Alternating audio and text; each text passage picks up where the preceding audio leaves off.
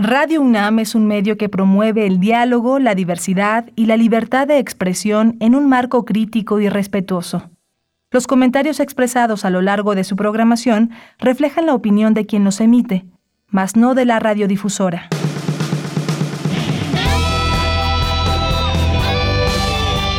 Prisma RU. Relatamos al mundo.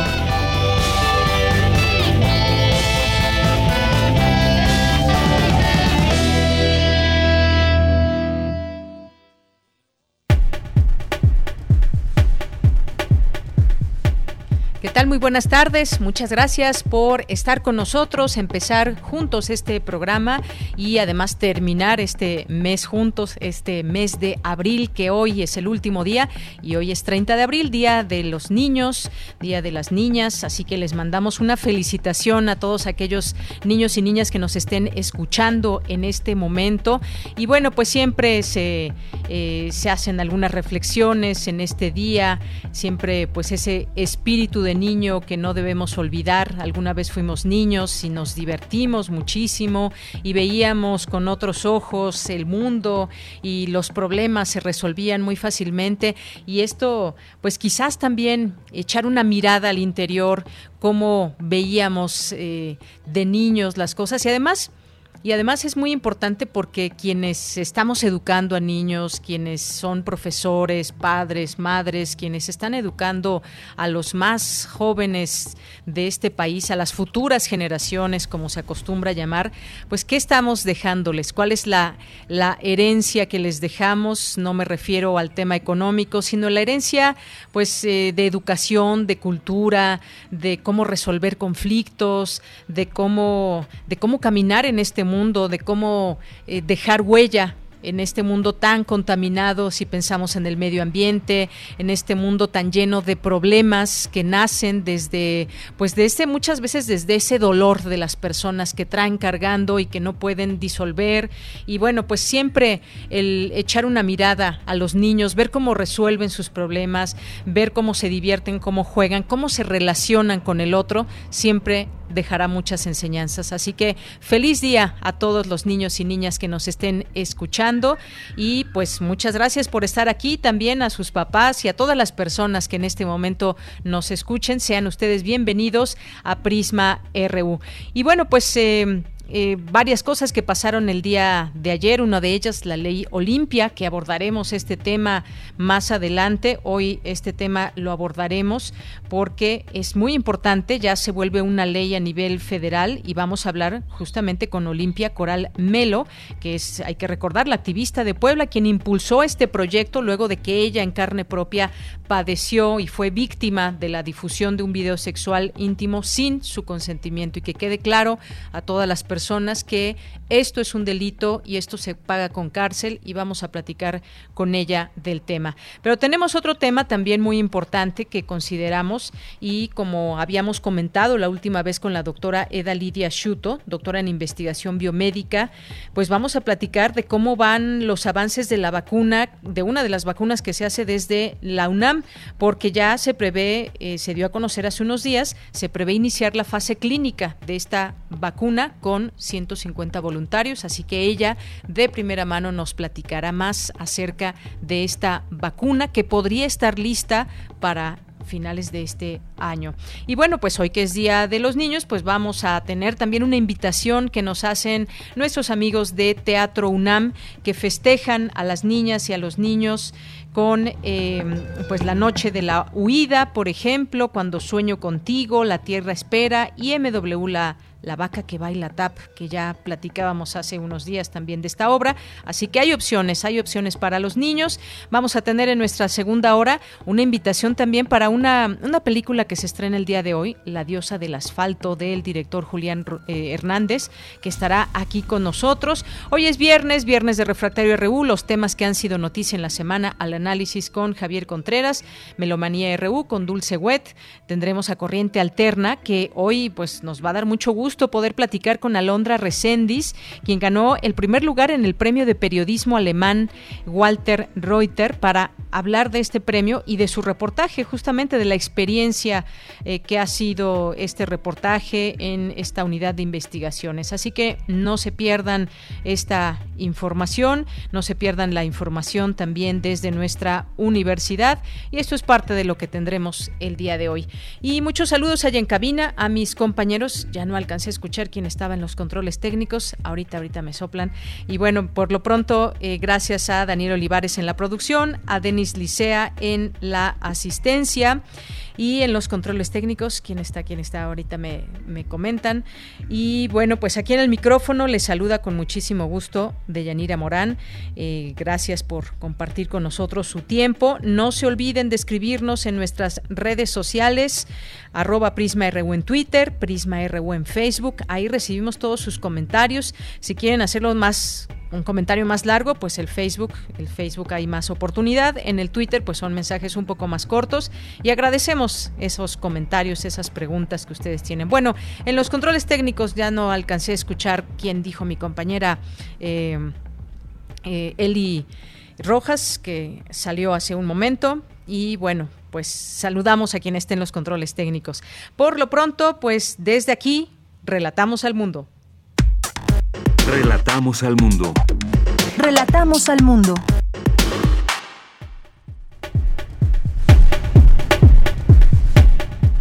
Bien, y en resumen, en este viernes 30 de abril debemos construir espacios seguros y libres de violencia para las mujeres, ya que es la única forma de mejorar sustantivamente el bienestar de nuestras comunidades y de nuestras sociedades, aseguró el rector de la UNAM, Enrique Graue.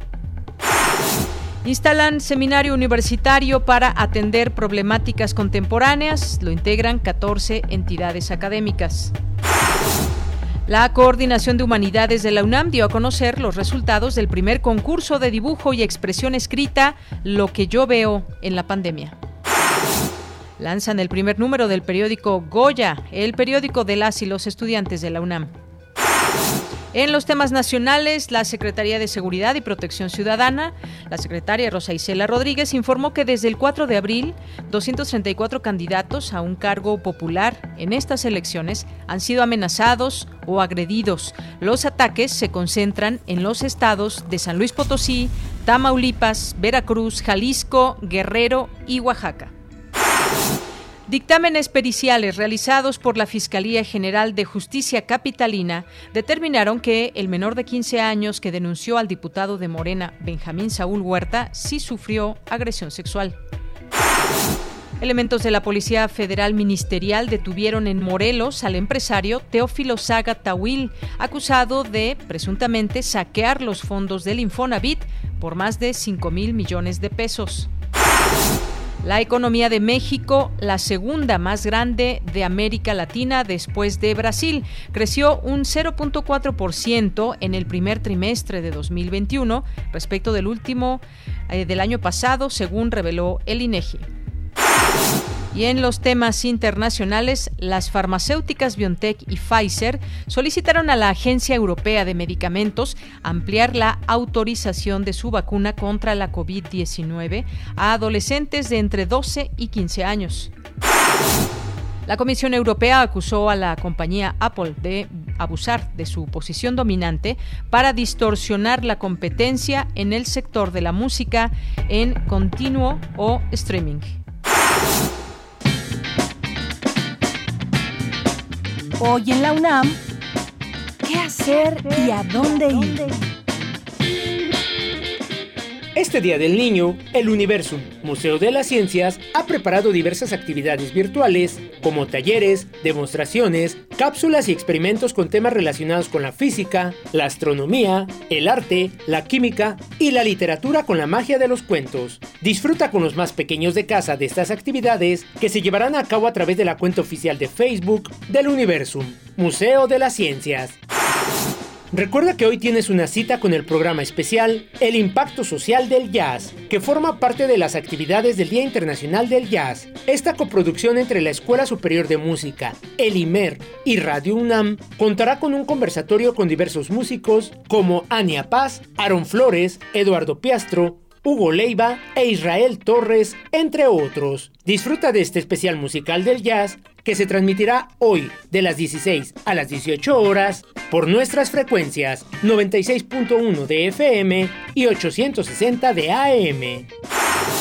Entre 1973 y 1985, Uruguay vivió una dictadura cívico-militar que arrojó al exilio a una parte importante de la población del país. Un año antes, el Movimiento de Liberación Nacional Tupamaros, de orientación izquierdista, había sido desarticulado y sus principales líderes purgaban largas condenas en la cárcel. La serie Foro de la Mujer presentó en su momento la denuncia de familiares de presos políticos por la penosa situación que vivían, especialmente las mujeres, que sufrían tratos indignos y torturas en las cárceles uruguayas. No te pierdas el capítulo 10 años del exilio uruguayo en México, que hoy por única ocasión se transmitirá al concluir el especial del Día Internacional del Jazz por nuestras frecuencias 96.1 de FM y 860 de AM. Disfruta de nuestra programación sonora y recuerda, no bajemos la guardia frente a la COVID-19. Evita acudir a reuniones sociales y a lugares muy concurridos.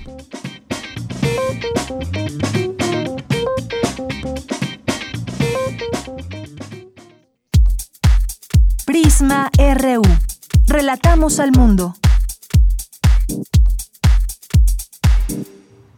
Una de la tarde con 15 minutos y en los temas de salud siguen llegando algunos lotes de vacunas. Aquí les informamos siempre cuando lleguen estos lotes para saber pues cuántas eh, cuántos millones de vacunas se van acumulando a las que han llegado hasta el día de hoy a México. Pues este viernes arribaron al país dos lotes con cerca de un millón de vacunas contra COVID-19 de Pfizer BioNTech procedentes de Estados Unidos y Bélgica y ayer llegaron 800 mil dosis de vacunas Sputnik V y hasta el momento también hay que decir estas cifras, desafortunadamente, y todos los días, como sabemos, se informa de ello, pues hasta el momento México suma 216.447 muertos por coronavirus y 2.528.489 casos confirmados.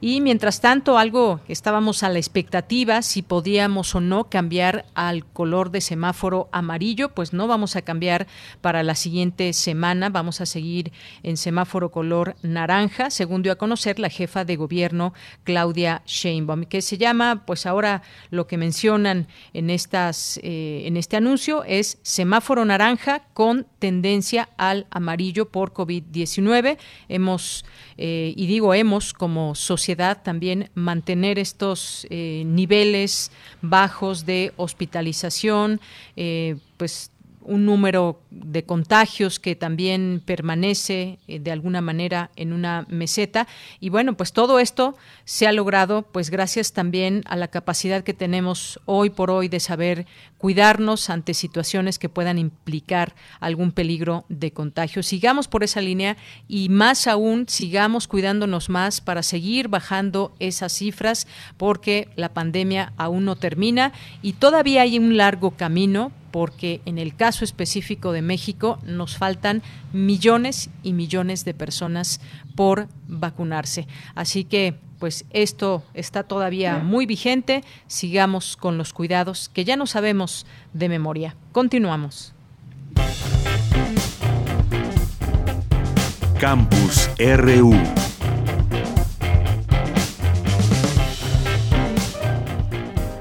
Bien, pues vamos a nuestro campus universitario. En los controles técnicos está Arturo González. Le mandamos muchos saludos a Arturo. Y bueno, pues nos vamos ya con mi compañera Virginia Sánchez, que está en la línea telefónica. Inaugura el rector Enrique Graue el encuentro interuniversitario sobre, sobre hombres y masculinidades. ¿Qué tal, Vicky? Te saludo con mucho gusto. Muy buenas tardes. Igualmente, Bella, muy buenas tardes a ti y al auditorio de Prisma RU. Nuestra sociedad patriarcal ha incubado y cultivado los privilegios hacia los hombres y ha tolerado la violencia hacia las mujeres, por lo que si las instituciones educativas son el reflejo de la sociedad en la que vivimos, también tienen la obligación de construir ciudadanías, las cuales deben cambiar porque ya no pueden ser así. Esto señaló el rector de la UNAM, Enrique Graue, durante la inauguración del encuentro interuniversitario sobre hombres y masculinidades contra las violencias y los privilegios machistas en las universidades, que se llevará a cabo del 29 de abril al 3 de junio. Escuchemos al rector. El tema que nos convoca tiene un origen claro. la legítima organización y protesta de grupos feministas de nuestras universidades ante diversas problemáticas que son urgentes de resolver. A esto se suma que históricamente diferentes grupos de hombres han sido ajenos a la lucha feminista por la igualdad y por la erradicación de la violencia de género. Por ello debemos trabajar con los hombres que forman parte de los espacios y dinámicas universitarias, tanto con estudiantes como con académicos y trabajadores. Debemos construir espacios seguros y libres de violencia para las mujeres, ya que es la única forma de mejorar sustantivamente el bienestar de nuestras comunidades y de nuestras sociedades. En tanto, Tamara Martínez Ruiz, coordinadora de Igualdad de Género de la UNAM, hizo un reconocimiento a la organización y la protesta de las mujeres colectivas feministas dentro y fuera de todas las universidades. Asimismo, señaló que estas, las universidades, son espacios donde se reproduce la desigualdad y la violencia, pero también son el espacio más importante para generar conciencia crítica. Escuchemos. Las universidades son también los espacios donde se reproduce la desigualdad y las violencias, pues no están desvinculadas de todos los demás espacios de la sociedad. Sin embargo, destaco que las universidades también son el espacio más importante de todas las sociedades hechas para reflexionar, generar conocimientos y conciencia crítica, el cuestionarnos a nosotros mismos y el mundo en que vivimos para pensar mundos mejores y estar en posibilidades de reconstruirnos hacia espacios más igualitarios, menos violentos, plurales y respetuosos de convivencia y ante la generación y la aplicación de conocimientos. Este encuentro convocado por la UNAM, las Universidades Autónomas de Querétaro y Benito Juárez de Oaxaca, la Benemérita Universidad Autónoma de Puebla, la Universidad Autónoma Metropolitana Coajimalpa y las universidades de Veracruz y Guanajuato Estará conformado por conferencias magistrales y mesas de diálogo, así como talleres y grupos de reflexión en torno a la manera de construir colectivamente las transformaciones y acciones en pro de la no violencia y la igualdad de género. El programa de este encuentro podrá consultarse en la página www.coordinaciongénero.unam.mx.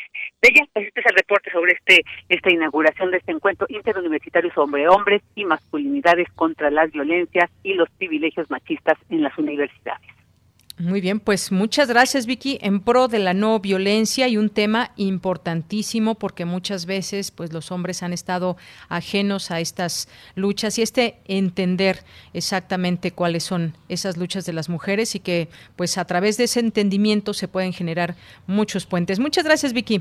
Gracias a. Buen fin de semana. Igualmente para ti, muy buenas tardes. Nos enlazamos ahora con Dulce García. Lanzan el primer número del periódico Goya, el periódico de las y los estudiantes de la UNAM. ¿Cómo estás, Dulce? Buenas tardes. Así es, Deyanira, muy bien, muchas gracias, muy buenas tardes a ti al auditorio. Pues mira, como bien lo comentas, el Programa Universitario de Estudios sobre Democracia, Justicia y Sociedad presentó el número uno de Goya, el periódico nuevo de las y los estudiantes de la UNAM. En este primer número de Yanira, el tema central fue titulado de la siguiente manera: La vida agridulce durante el Zoom mestre. Esto haciendo referencia a la aplicación de Zoom que ha sido utilizada en gran medida para las clases en línea durante esta pandemia. Ahí en esta presentación de Yanira estuvo Benito Taibo, nuestro director de aquí de Radio UNAM, quien comentó que esta publicación ayuda a que los jóvenes conozcan mejor el contexto en el que viven. Vamos a escuchar sus palabras. Están leyendo su tiempo, están leyendo su espacio, están leyendo sus intenciones, están leyendo eh, al mundo. Y, esto me parece importantísimo porque después de leer al mundo toca escribirlo, escribirlo y dibujarlo, eh, eh, ponerlo sobre papel. Y esto es lo que están logrando jóvenes, es un refugio de certezas. ¿Quién estuvo presente Yanira Sandra Lorenzano, quien es directora de Cultura y Comunicación para la Igualdad de Género, y ella destacó el diálogo entre lo textual y lo visual que dijo incluye este periódico. Vamos a escuchar las palabras de ella. Cada ilustración, cada fotografía construye una narrativa. No son ilustraciones para ilustrar un texto, ni textos pensados para una ilustración. Es esa narrativa múltiple que la revista nos propone y que me gusta muchísimo. Y coinciden textos e imágenes en el desasosiego, en el cuestionamiento, en la soledad, pero también en el juego, en la ironía y en la esperanza. Deyanira, les platico un poquito sobre el contenido de Goya. Está, por ejemplo, la sección Trincheras, dedicada a explorar de manera plural un tema diferente en cada número. En esta ocasión el tema se describió así. Les leo un pedacito de lo que viene ahí. Dice así, al inicio de la pandemia, la educación en línea solamente iba a durar unas semanas. Pronto la realidad estiró el tiempo como una liga y cumplió el sueño salvaje de no tener que ir a la escuela durante muchos meses. Pero como en todo sueño, también hay pesadillas. Esa es una probadita nada más para que se vayan a buscar Goya.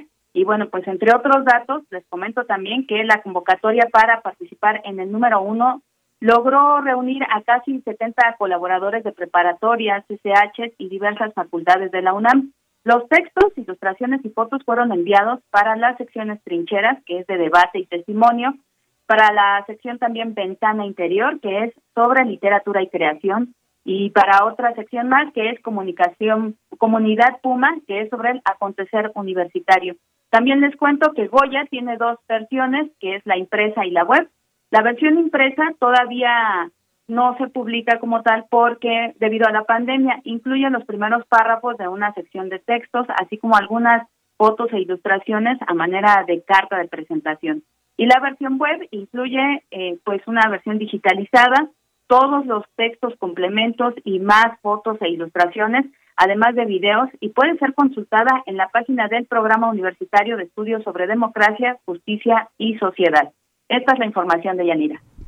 Dulce, pues muchísimas gracias, gracias por esta información. Oye, me, encantó este nombre del sumestre, la vida ah. agridulce de, sobre el sumestre.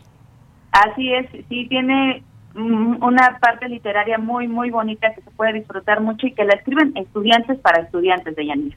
Efectivamente, pues sí. Muchas gracias, Dulce. Y bueno, pues de ahí se derivan también muchas palabras que ahora con esto del Zoom, Zoom cumpleaños, el Zoom noviazgo, el Zoom, etcétera, lo que lo que queramos agregar, Dulce. Pues hay que ir a, visitar eh, Goya de Yanira para contagiarnos de todos estos términos que luego usamos y ya no sabemos ni qué significan. Exacto. Gracias, Dulce. Buenas tardes. Gracias a ti. Muy buenas tardes. Hasta luego. RU. Relatamos al mundo.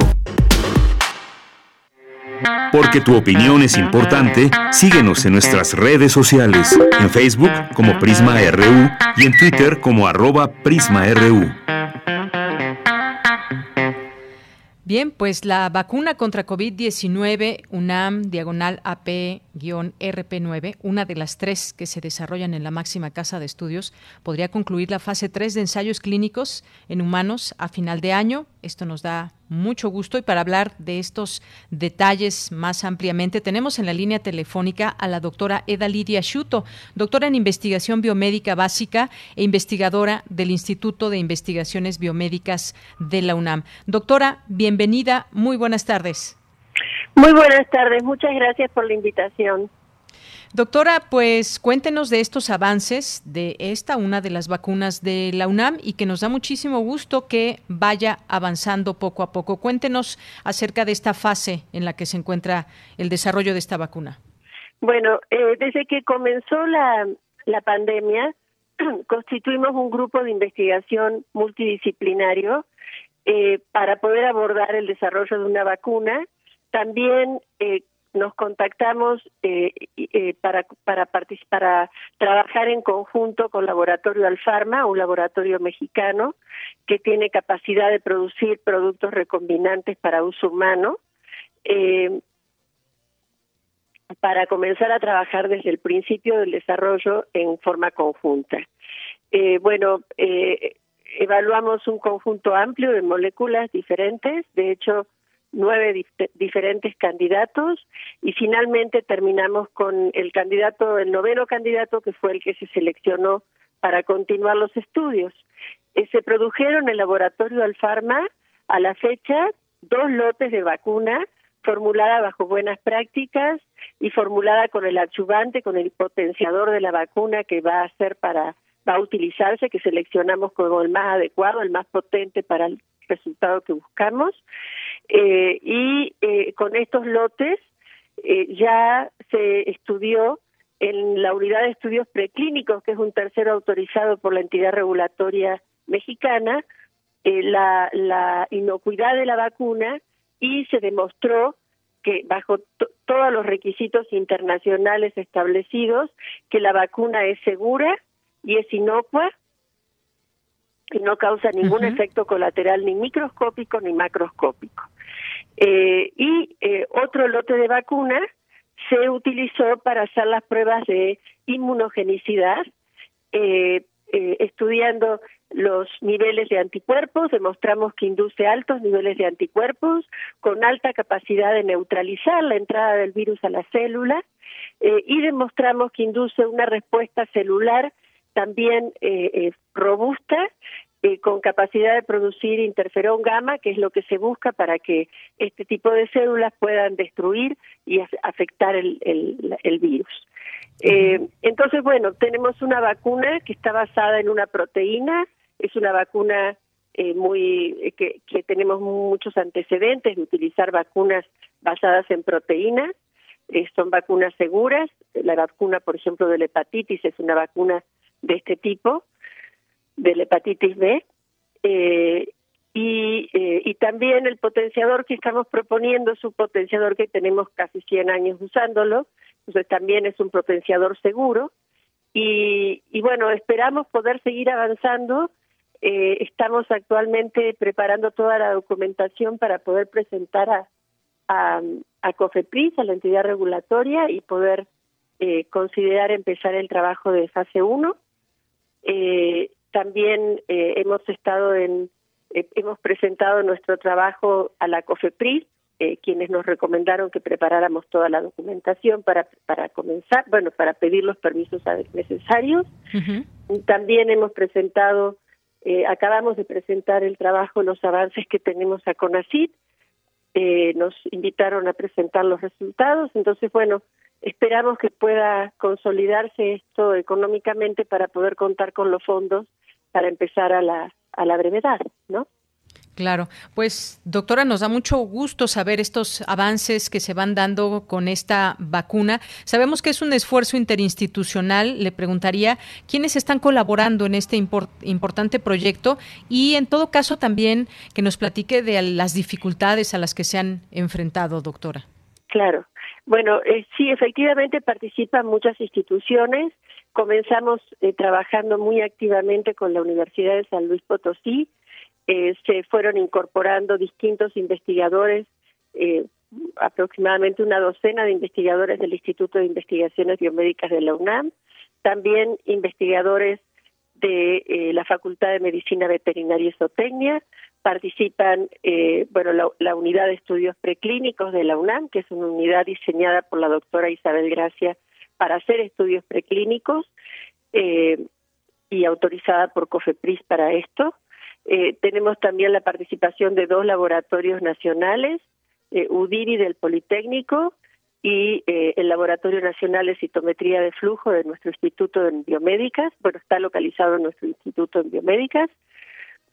También contamos con la participación de diferentes institutos de salud. El IMEGEN ha apoyado este desarrollo desde el principio del, del trabajo, eh, ofreciéndonos el diagnóstico de todos los estudiantes participantes eh, para tener la certeza de que están que no se, no se infecten y puedan continuar trabajando en condiciones seguras.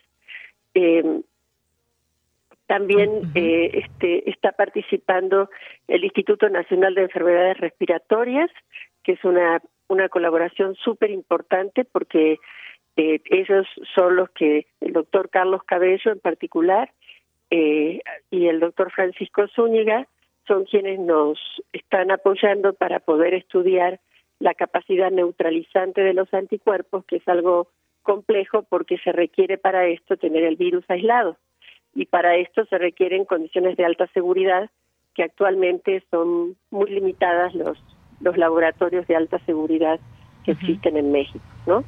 Bien, doctora. Eh, también le preguntaría, pues ya nos explicaba un poco de cómo funciona esta vacuna, pero ¿qué similitudes o diferencias hay con las vacunas actuales que se conocen y que se están aplicando en el mundo? ¿Cómo funciona esta vacuna con quizás con esa eh, referencia que tenemos ya de algunas otras? Bueno, tenemos eh, vacunas actualmente entre las vacunas disponibles tenemos vacunas convencionales aceptadas, aprobadas ya, como las vacunas que se basan en virus inactivados. Con estos estas vacunas como la de Sinovac eh, y la que recientemente se ha aprobado en México de la India, son vacunas este, pues seguras con las que tenemos mucha experiencia y muchos años de trabajar para otros patógenos eh, y este tipo de vacunas eh, van a ser vacunas que van a poder reutilizarse, de necesitarse, de requerirse la, la revacunación, ¿no? Eh, eh, que es algo que parece que va a ser necesario.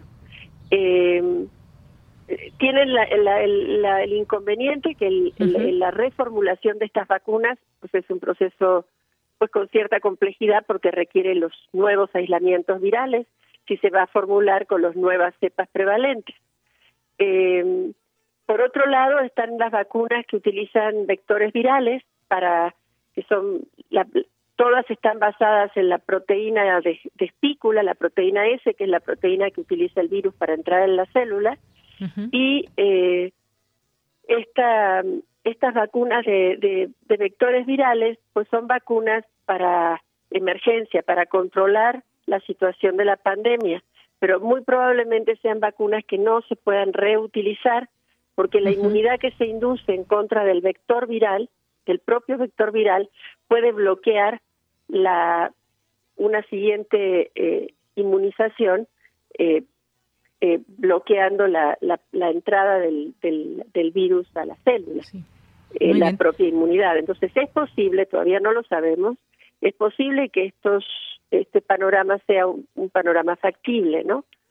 luego tenemos y, bueno, además, eh, con las vacunas de acarreadores virales, son nuevas vacunas, son vacunas que eh, nunca se habían utilizado antes.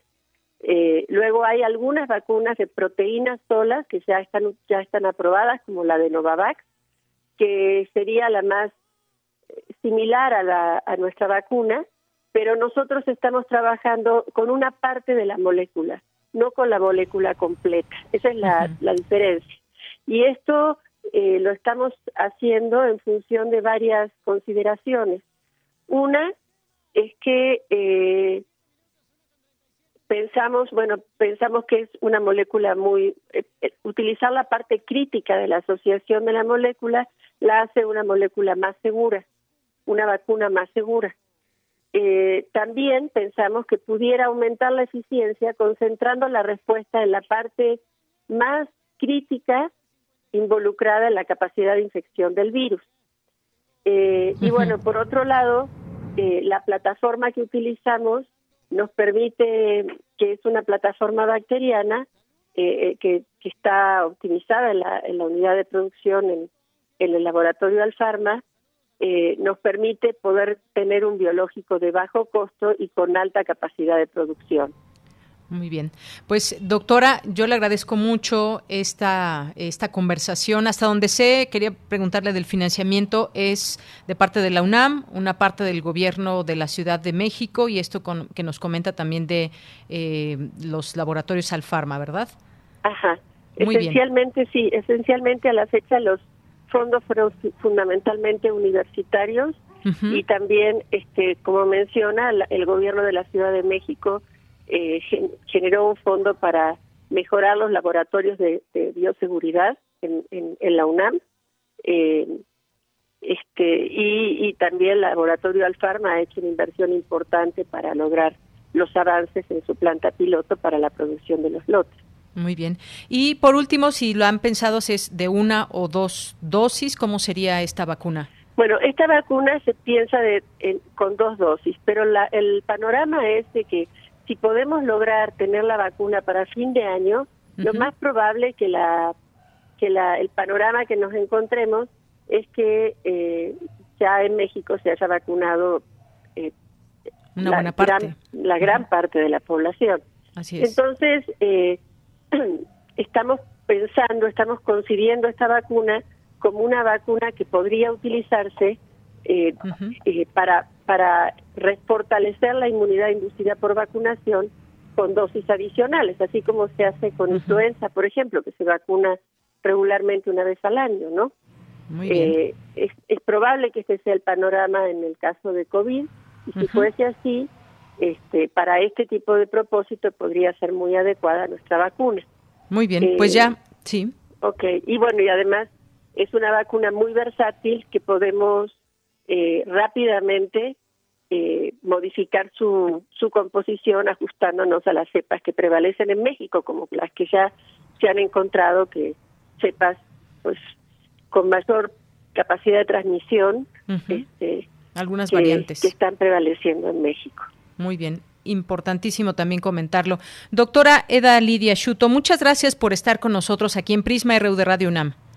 No, un placer. Muchísimas gracias. A usted, hasta luego. y bien, pues la doctora Eda Lidia Schuto es doctora en investigación biomédica básica, investigadora del Instituto de Investigaciones Biomédicas de la UNAM. Prisma RU. Relatamos al mundo.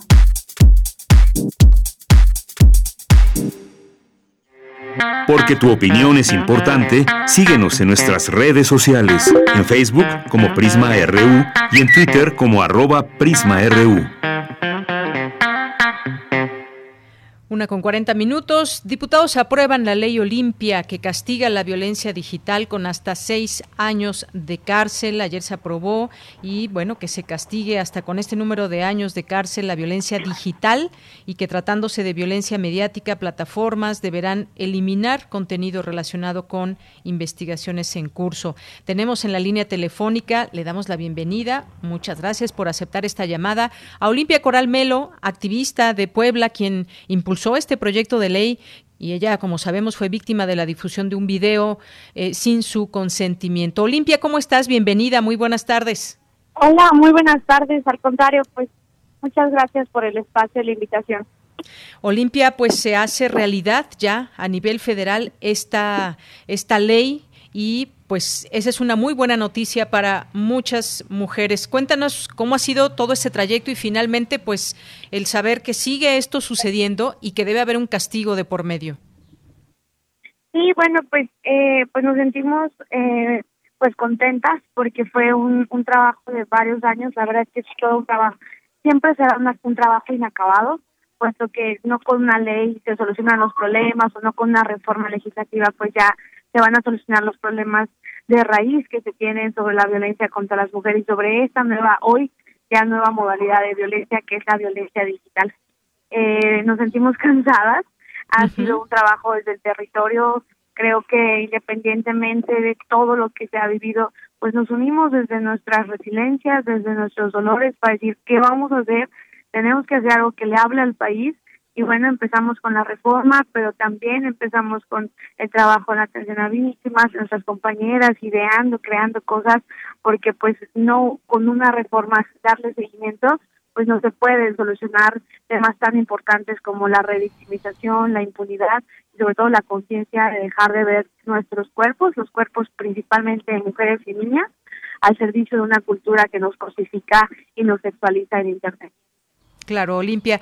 Y bueno, pues eh, se adicionan con esta aprobación diversas disposiciones a la Ley General de Acceso de las Mujeres y a una vida libre de violencia, así como el Código Penal Federal para sancionar la violencia digital. Como bien dices, no es que con esta aprobación se acabe ese delito, se acabe ese problema que afecta a muchas mujeres, pero es un avance, digamos, y esperamos que pues se aplique la ley eh, de manera muy clara en este sentido y que de esta manera se vaya cerrando la puerta a todas esas agresiones que siguen sufriendo muchas mujeres.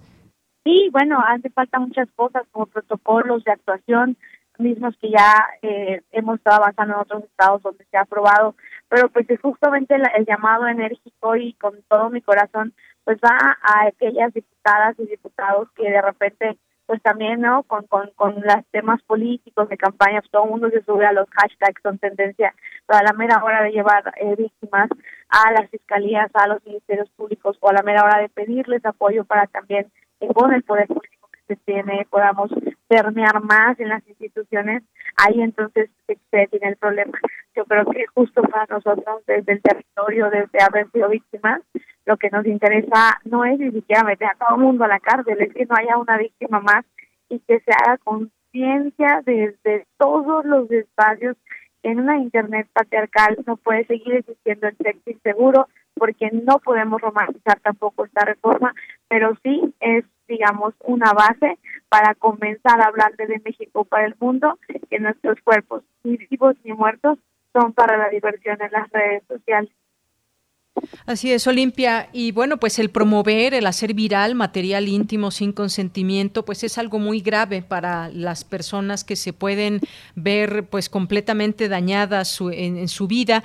Eh, esta ley Olimpia, ¿qué establece como violencia digital? ¿Cuál es esa violencia digital de la que se está hablando? Sí, bueno, pues esta reforma primero reconoce en el artículo sexto de la Ley de Acceso a las Mujeres a una Vía Libre de Violencia el concepto de violencia digital como una moralidad, que son todos aquellos actos agravados y perpetuados a través de las nuevas tecnologías de la información y la comunicación que dañan la intimidad, la privacidad y la vida digna de las mujeres.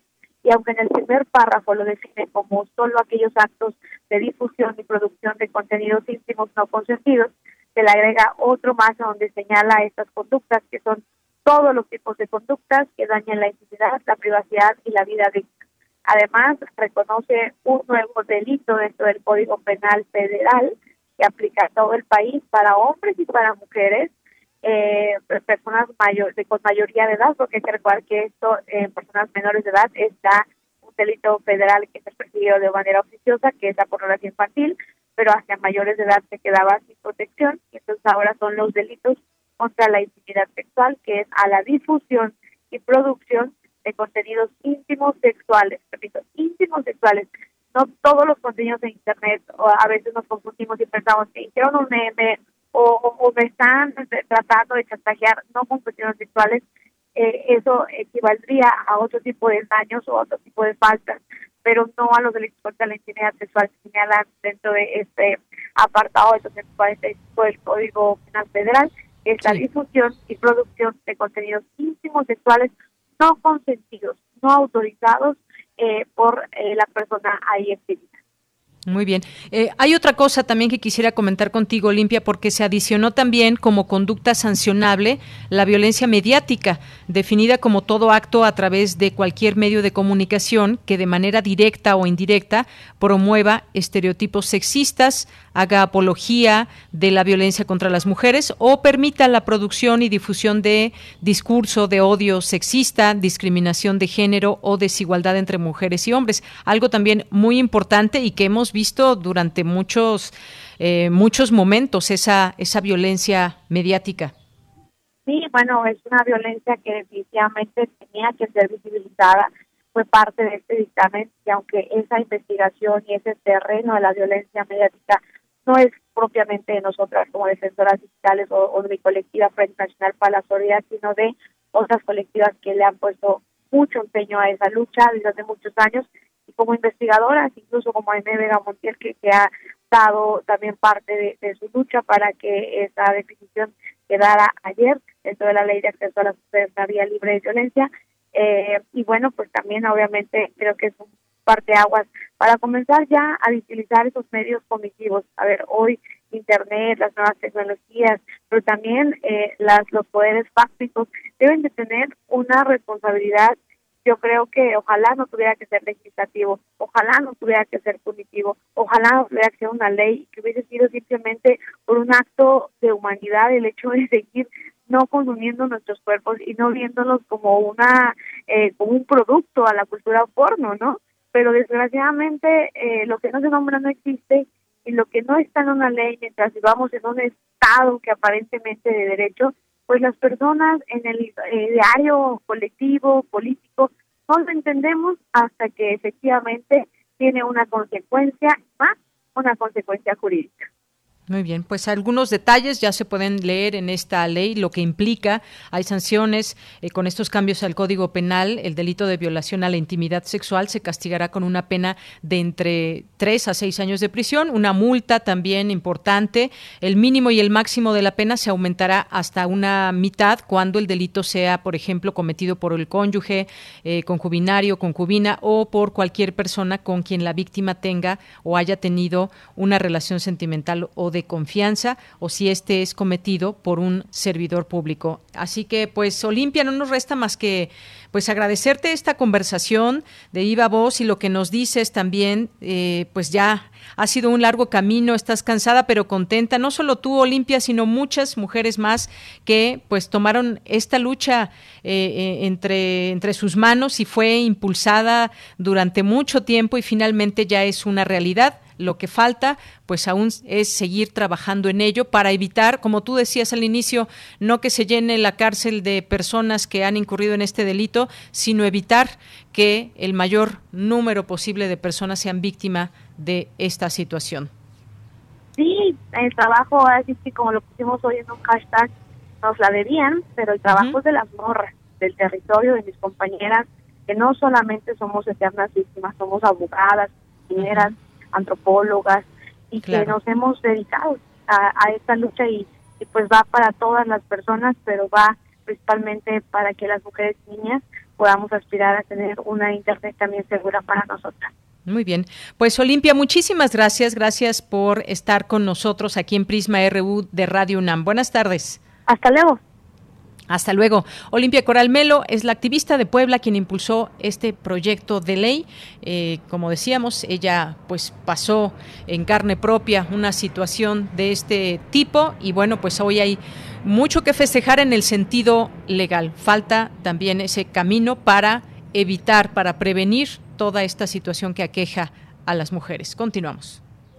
Queremos escuchar tu voz. Nuestro teléfono en cabina es 55 36 43 39. Bien, es la una de la tarde con 51 minutos y le doy la, bienvenida a la maestra Susana Romo, que es la directora de Nantli, la Tierra Espera de la compañía La Deriva Teatro. ¿Qué tal, maestra Susana? Bienvenida, muy buenas tardes. Hola, muy buenas tardes. Muchísimas gracias por, por esta invitación, por este espacio. Es un, un placer estar con ustedes. Bien, pues sabemos que Teatro UNAM pues va a festejar a las niñas y a los niños con algunas obras de teatro. Me gustaría que nos nos platicaras, maestra, pues la importancia de que los niños sigan eh, teniendo esa oportunidad también de seguir siendo parte del teatro, de ver teatro, de, de diría de presenciarlo. En estos momentos es quizás difícil, pero pues hay esta oportunidad desde Teatro UNAM. Platícanos.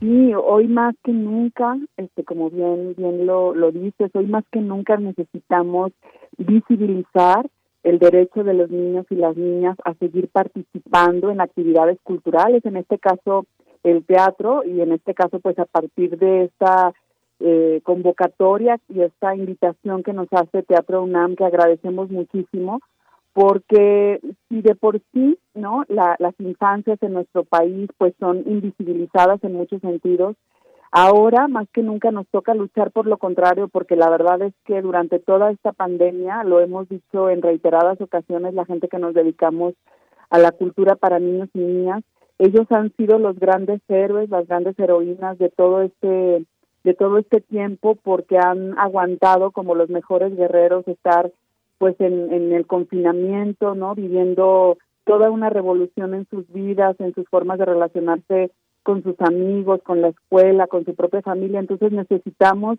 visibilizar pues esta necesidad de seguir encontrándonos, de seguir jugando, de seguir este pues riendo juntos y qué mejor que a través del teatro que también nosotros como como creadores hemos tenido que adaptar digamos nuestro lenguaje a lo audiovisual a, todo lo que tiene que ver con lo virtual. Afortunadamente, poquito a poquito empiezan a haber algunas cosas presenciales, pero por lo pronto esto sigue siendo de manera virtual, pero garantizando que, que la alegría y el juego y la y la fortuna pues que, que, que tenemos de poder estar en familia, aunque sea en momentos cortos, la vamos a seguir festejando.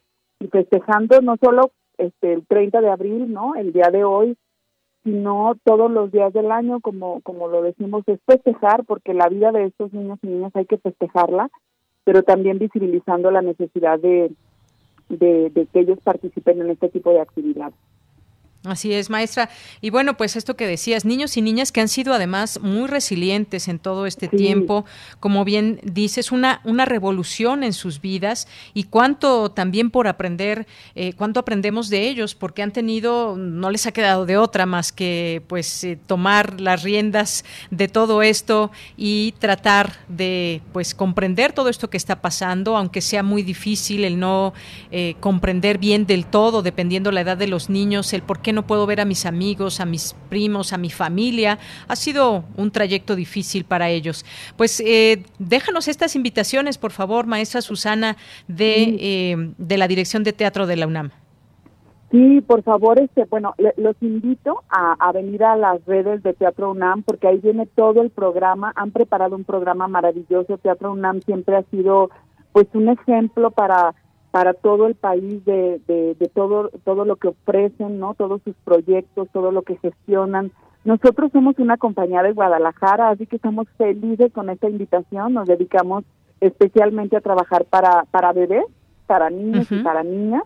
Y en este caso, pues Nantli la Tierra Espera es un proyecto que nació durante durante este año de confinamiento y es un proyecto que que juega con todos los elementos que están alrededor de la Tierra la tierra misma, las semillas, el agua, cómo nos volvemos a reunir con lo más primitivo y de alguna manera que es una analogía también a la maternidad, ¿no? Esta, esta cuestión de la espera, del tiempo, del cuidado que hay que darle a un bebé, pues igualmente eh, tenemos que hacerlo con la tierra, como que durante toda la cuarentena, perdóname, durante toda la cuarentena hemos estado pensando mucho en en los huertos, en las plantas, en volver a, poner una semilla en nuestra casa, ahí en un rinconcito, en una maceta. Entonces, de eso habla Nancy y la verdad es que lo, ha funcionado muy bien. Es un proyecto que es híbrido.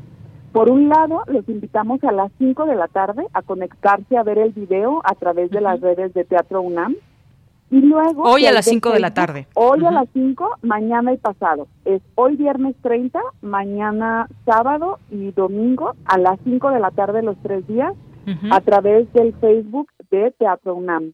Pero luego terminando, en cuanto se termina este video que dura más o menos 25 minutos, nos vamos a conectar vía Zoom para seguir jugando, cantando, bailando con todos los niños y niñas en sus casas en vivo. Entonces los invitamos a venir a la página de Teatro UNAM, ahí hay una liga para un registro y, tú te metes, pues las familias se meten a ese registro y ya les van a pasar la liga del Zoom. Entonces a las 5 ven el video, que es la obra que nosotros preparamos, pero luego está esta otra parte participativa en donde los niños pues vamos a seguir jugando conectados vía Zoom. Entonces son hoy eh, las funciones hoy 5 de la tarde, 30 de abril, mañana primero y domingo 2 de mayo a la misma hora, eh, pues ahí listos para, para festejar a los niños y a las niñas en las casas. Muy bien, Nantli, la tierra espera. Y bueno tenemos también algunas algunas otras. La noche de la huida eh, eh, que es bueno ya se presentó una hoy 30 de abril a las 10 de la mañana. Eh, también está está otra más cuando sueño contigo. exactamente también. Bueno pues como tú decías métanse en la página de Teatro UNAM y ahí encuentran toda la información. Es www.teatrounam.com.mx. Así que pues están estas opciones en este día eh, importante para las niñas y niños que yo creo que pues todos los días se han vuelto tan importantes para ellos, maestra Susana. Sí, muy importante y, y, hay más que nunca todos juntos poder estar junto a, junto a ellos para las mamás y los papás han sido también momentos muy complicados porque tenemos que trabajar desde casa o salirnos, encontrar la manera de que alguien nos los cuide y creo que es importante estar con ellos eh, hoy, mañana o pasado, aunque sea un momentito y poder este, vivir juntos esta experiencia que tiene la intención de, de encuentro, de hacer comunidad, de reír, de jugar, de bailar, porque también a la alegría hay que defenderla. Exactamente, y defenderla fehacientemente y en todo momento. Maestra Susana, pues muchísimas gracias por estar con nosotros, hacernos estas invitaciones para las niñas, niños. Seguramente habrá por ahí algunos que nos estén escuchando para que pues tengan estas opciones en este día, el día de mañana. Pues muchas gracias, te mandamos desde aquí un gran, gran abrazo. Un abrazo, hasta luego. Hasta luego, muy buenas tardes.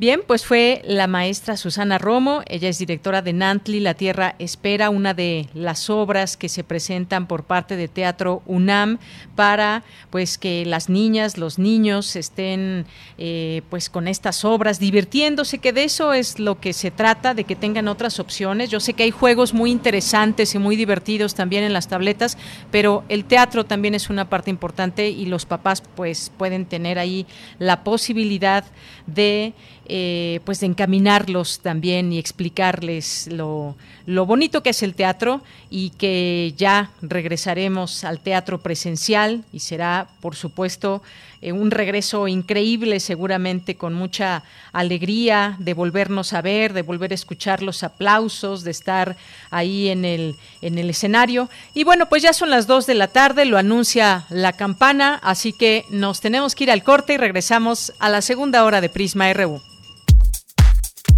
Tu opinión es muy importante. Escríbenos al correo electrónico prisma.radiounam@gmail.com.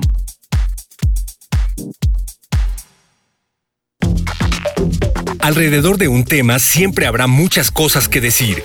Quizá haya tantos puntos de vista como personas en el mundo. Únete a la revista de la universidad donde convergen las ideas. Jueves a las 16 horas, después del corte informativo. Disentir para comprender. Radio UNAM, Experiencia Sonora. ¿Dónde la dejé? Justo ahora que son las elecciones más grandes de la historia y que como la mayoría decidí salir a votar. ¿Dónde la dejé? ¿Ma? Ah, hija, extravié mi INE y no sé qué hacer. Tranquila, aún estás a tiempo de sacar una reimpresión idéntica. Es muy sencillo. Puedes hacerlo hasta el 25 de mayo. ¡Qué alivio! Mi cubrebocas. ¿Ma? Voy por mi reimpresión y el 6 de junio voto. Tienes hasta el 25 de mayo. El 6 de junio, el voto sale y vale. INE. Pásale. Dígame, ¿es usted seguidor de la 4T? Soy comerciante. Mi negocio quebró y necesito apoyo para trabajar. ¿Trabajar? Por eso no le podemos ayudar aquí, señor. Siguiente. Que no te hagan güey. Con el programa económico Fénix CDMX promoveremos la reactivación económica de la Ciudad de México, apoyando empresas que hayan conservado y aumenten puestos de trabajo, que promuevan la incorporación de jóvenes y se certifiquen en igualdad salarial. Cambiemos. La Ciudad de México te necesita. Vota PAN. En medio de esta crisis social y económica a nivel global provocada por la pandemia del coronavirus, que ha intensificado los problemas de desigualdad, salud, pobreza, violencia y demás factores negativos, surge esta idea entre muchos de que este es el momento de pensar en un cambio profundo en nuestra forma de organización socioeconómica global y buscar un sistema que vaya a la raíz de los problemas para resolverlos en beneficio de toda la población. Como dice el, profesor Harari en uno de sus libros y en una plática que aparece en YouTube, que nuestro éxito como especie se debe a que somos capaces de cooperar en grandes números sin inventar historias en las que todos acabamos creyendo y que dichas historias inventadas son las que acaban modelando nuestra civilización. ¿Qué aprendiste? Radio UNAM, experiencia sonora.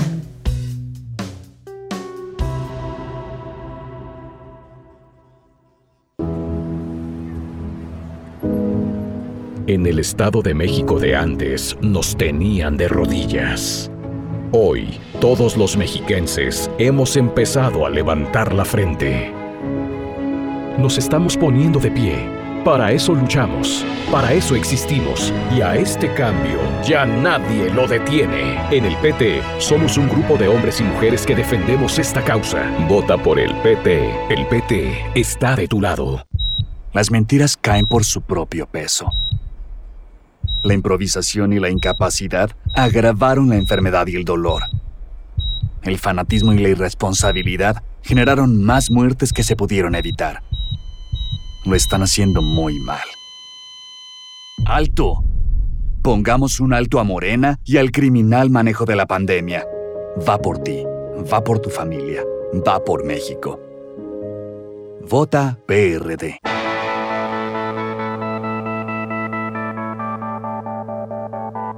La imaginación al poder.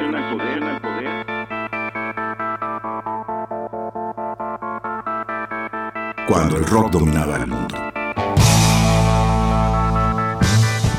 Todos los viernes a las 18.45 horas por esta estación. 96.1 TFM. Radio UNAM, Experiencia Sonora. Porque tu opinión es importante, síguenos en nuestras redes sociales, en Facebook como Prisma RU y en Twitter como arroba PrismaRU.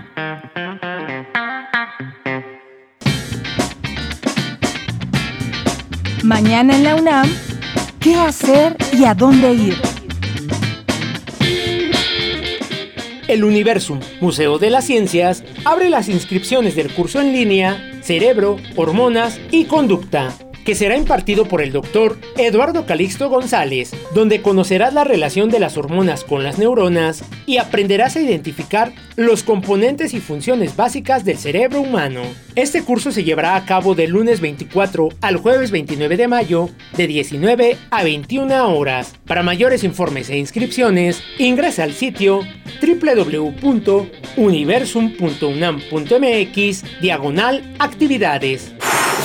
Uno de los valiosos legados de la Bienal Internacional de Radio es la colección de radiodramas premiados en su concurso, procedentes de diversas partes del mundo de habla hispana. Radio UNAM presenta una selección de las mejores producciones de diferentes lugares de Iberoamérica que pertenecen a dicho acervo. Mañana sábado primero de mayo, no te puedes perder el radiodrama Talpa, adaptación del cuento de Juan Rulfo y ganador del tercer lugar en la categoría de radiodrama en la Bienal de Radio de 2002. Sintoniza nuestras frecuencias 96.1 de FM y 860 de AM mañana sábado primero de mayo en punto de las 20 horas.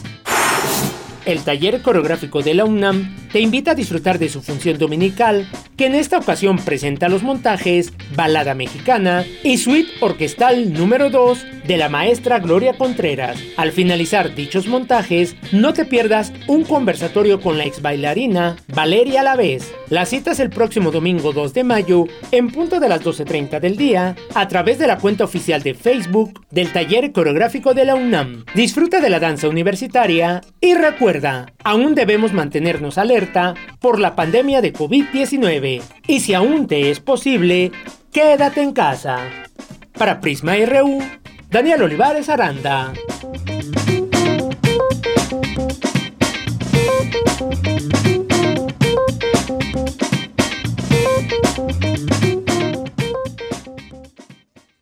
Dos de la tarde con siete minutos. Muchas gracias por continuar en sintonía de Radio UNAM en el 96.1 de FM, en el 860 de AM y en www.radio.unam.mx.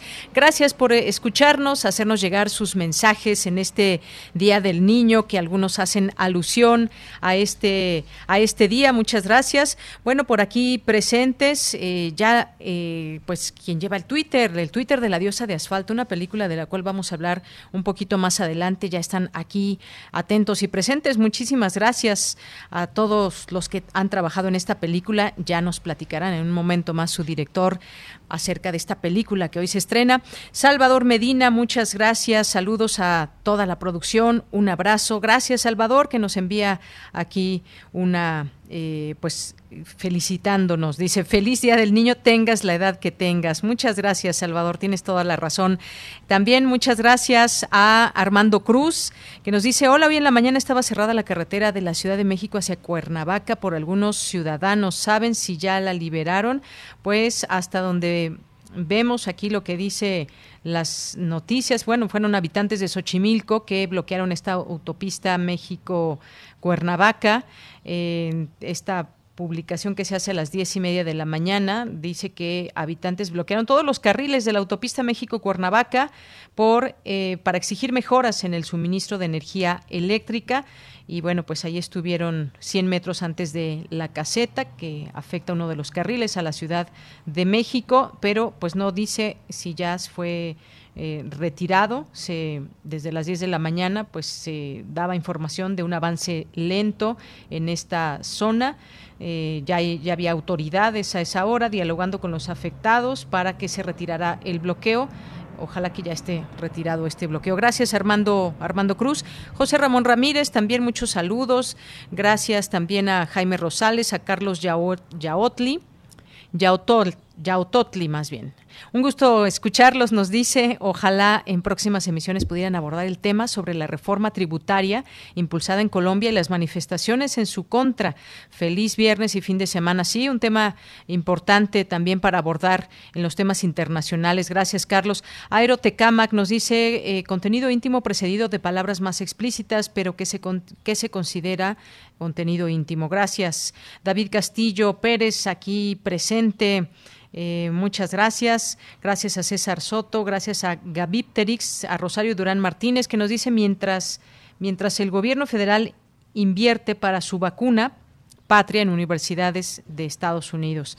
Eh, Jean-François Charrier, también muchas gracias. Andrea Esmar, eh, David Castillo Pérez, también muchos saludos. Gabriel Sada, David Castillo, que nos dice, Prisma RU es una bocanada de oxígeno puro todos los días, aunque no esté de acuerdo con todos los invitados. En casa se vuelve imprescindible las colaboraciones de la Viquina Azul y Monse Magia, la excelente conducción. Muchas gracias, David.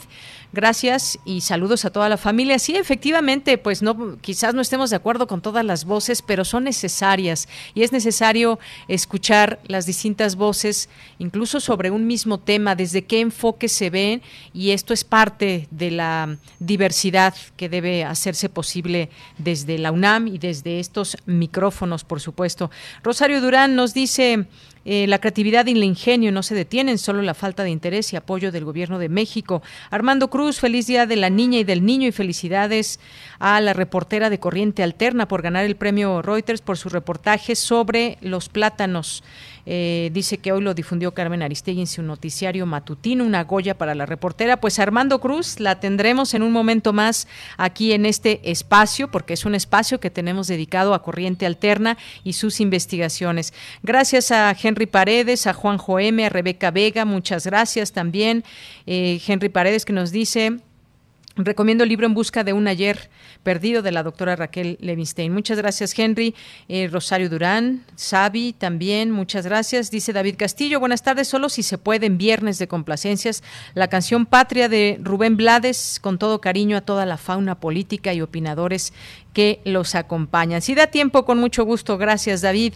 Y por fin, viernes, que te quiero viernes, dice David aquí. Abimael Hernández, muchos saludos, Mariana Gándara. Y bueno, pues ya nos tenemos que ir, ya nos tenemos que ir a, a la información. Qué bonito por aquí, así se llama en Twitter, estimada señorita Rebeca Vega y a todos ustedes, Fernando de Alba Arcos, muchos, muchos saludos. Pues les decía, nos vamos a la información, ya es las, son las 2 de la tarde con 12 minutos, tiempo de con Cindy Pérez Ramírez. Distingue la UNAM a niñas y niños en dibujo y expresión escrita. Adelante, Cindy.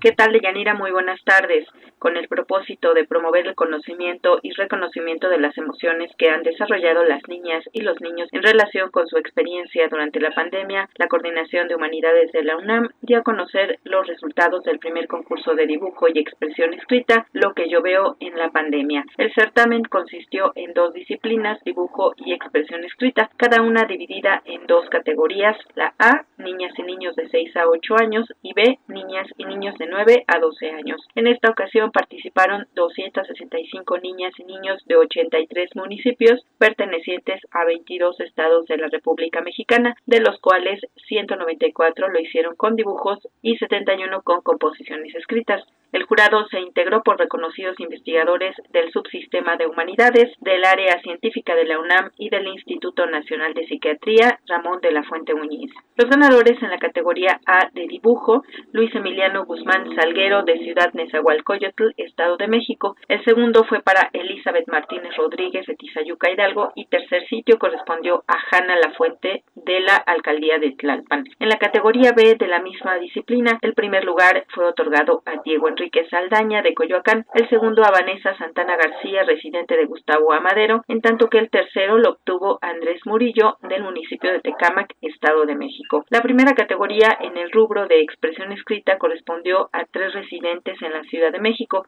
Ángel Eduardo Martínez de Tlalpan como primer lugar, Paula Martínez de Coyoacán en segundo lugar y Andrés Santiago Galloso de Iztacalco con el tercer sitio. El primer lugar en la segunda categoría lo consiguió David Pérez López de Venustiano Carranza. Gabriel Vázquez Herrera, quien mandó su texto desde Matehuala, San Luis Potosí, fue distinguido con el segundo lugar y Sofía Isabel Zacarías de Ecatepec fue el tercer lugar. Todos los premiados recibirán un estímulo económico. Además, los primeros lugares de cada una de las cuatro categorías obtendrán una tableta y un diploma. Los ganadores en la segunda posición en cada categoría recibirán un juego de ajedrez, rompecabezas y diploma, y quienes se destacaron en el tercer lugar se harán acreedores a un rompecabezas y diploma. Los resultados se pueden consultar en la página www.humanidades.unam.mx. Esta es la información que tenemos de Yanira. Muy buenas tardes. Cindy, muchas gracias. Gracias por la información. Nos vamos ahora con Cristina Godínez. Instalan seminario universitario para atender problemáticas contemporáneas. Adelante, Cristina.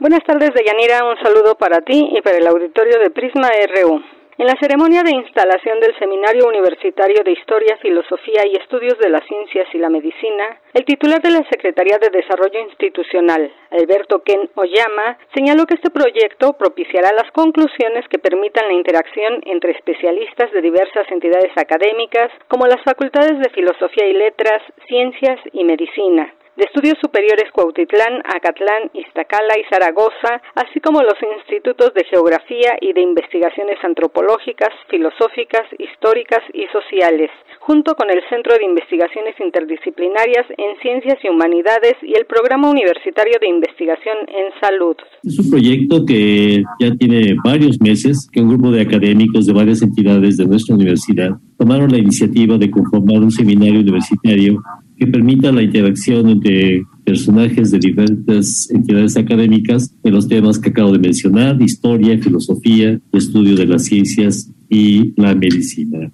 En la sesión, Ana Barahona, coordinadora del seminario e integrante de la Junta de Gobierno, explicó que este será un espacio de reflexión donde se fomente y enriquezca la discusión. Esta pandemia nos ha hecho ver que justamente hace mucha falta una reflexión realmente crítica, analítica, profunda de el, impacto que tiene el desarrollo de la ciencia, la tecnología, la medicina y la sociedad. Esta pandemia, eh, una de las cosas que ha mostrado es que se hace necesario esta reflexión histórica, filosófica, social, desde la antropología, incluso este, de, de labores de divulgación de la ciencia. Entre las actividades del seminario se encuentran conferencias, cursos, talleres, mesas redondas, coloquios, encuentros y concursos, difusión y divulgación, así como cooperación e intercambio nacional con universidades públicas, estatales e internacionales y centros de investigación. Deyanira, este es mi reporte. Buenas tardes. Gracias, Cristina Godínez. Buenas tardes. Nos vamos ahora a las breves internacionales con Ruth Salazar. Internacional RU. El primer envío de ayuda médica estadounidense con más de 400 botellas de oxígeno, otros equipos médicos y casi un millón de test rápidos de coronavirus llegó este viernes a la India, cuyo nuevo récord mundial en las últimas 24 horas fue de 385 mil nuevas infecciones y 3.500 muertes. Austria aprobó en guarderías test de detección de COVID-19 en forma de paletas, una alternativa para los niños que temen los test nasales y en la garganta. Los padres de la provincia de Burgenland recibieron una carta para informarles que cada niño recibiría gratuitamente tres de estas pruebas por semana. Una peregrinación de judíos ortodoxos en el norte de Israel, la mayor reunión desde el inicio de la pandemia de COVID-19, terminó en una gran estampida que causó por lo menos 44 muertes y más de 150 heridos. El primer ministro Benjamín Netanyahu dijo que la catástrofe del monte de Nerón es una de las más graves que ha golpeado al país. El presidente palestino Mahmoud Abbas anunció un aplazamiento de las primeras elecciones palestinas en 15 años, hasta que se garantice su celebración en Jerusalén Este, ocupado por Israel. Los Juegos Olímpicos de Tokio 2020 podrían celebrarse a puerta cerrada, declaró Seiko Hashimoto, presidenta del comité organizador, prometiendo que el gran evento deportivo que comienza en tres meses será seguro. La Corte Suprema de Estados Unidos determinó que si los migrantes reciben información incompleta, errónea o con irregularidades al momento de la entrega, serán anulados sus procesos de deportación. El fallo dispone que el Departamento de Seguridad Nacional debe notificar en un solo documento una orden de expulsión a un indocumentado y no en varios escritos.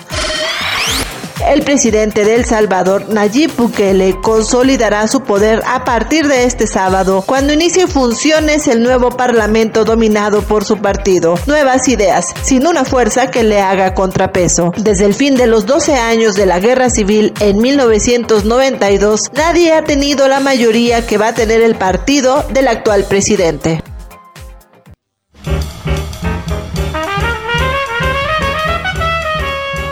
Corriente Alterna. Periodismo veraz y responsable. Un espacio de la Coordinación de Difusión Cultural, UNAM.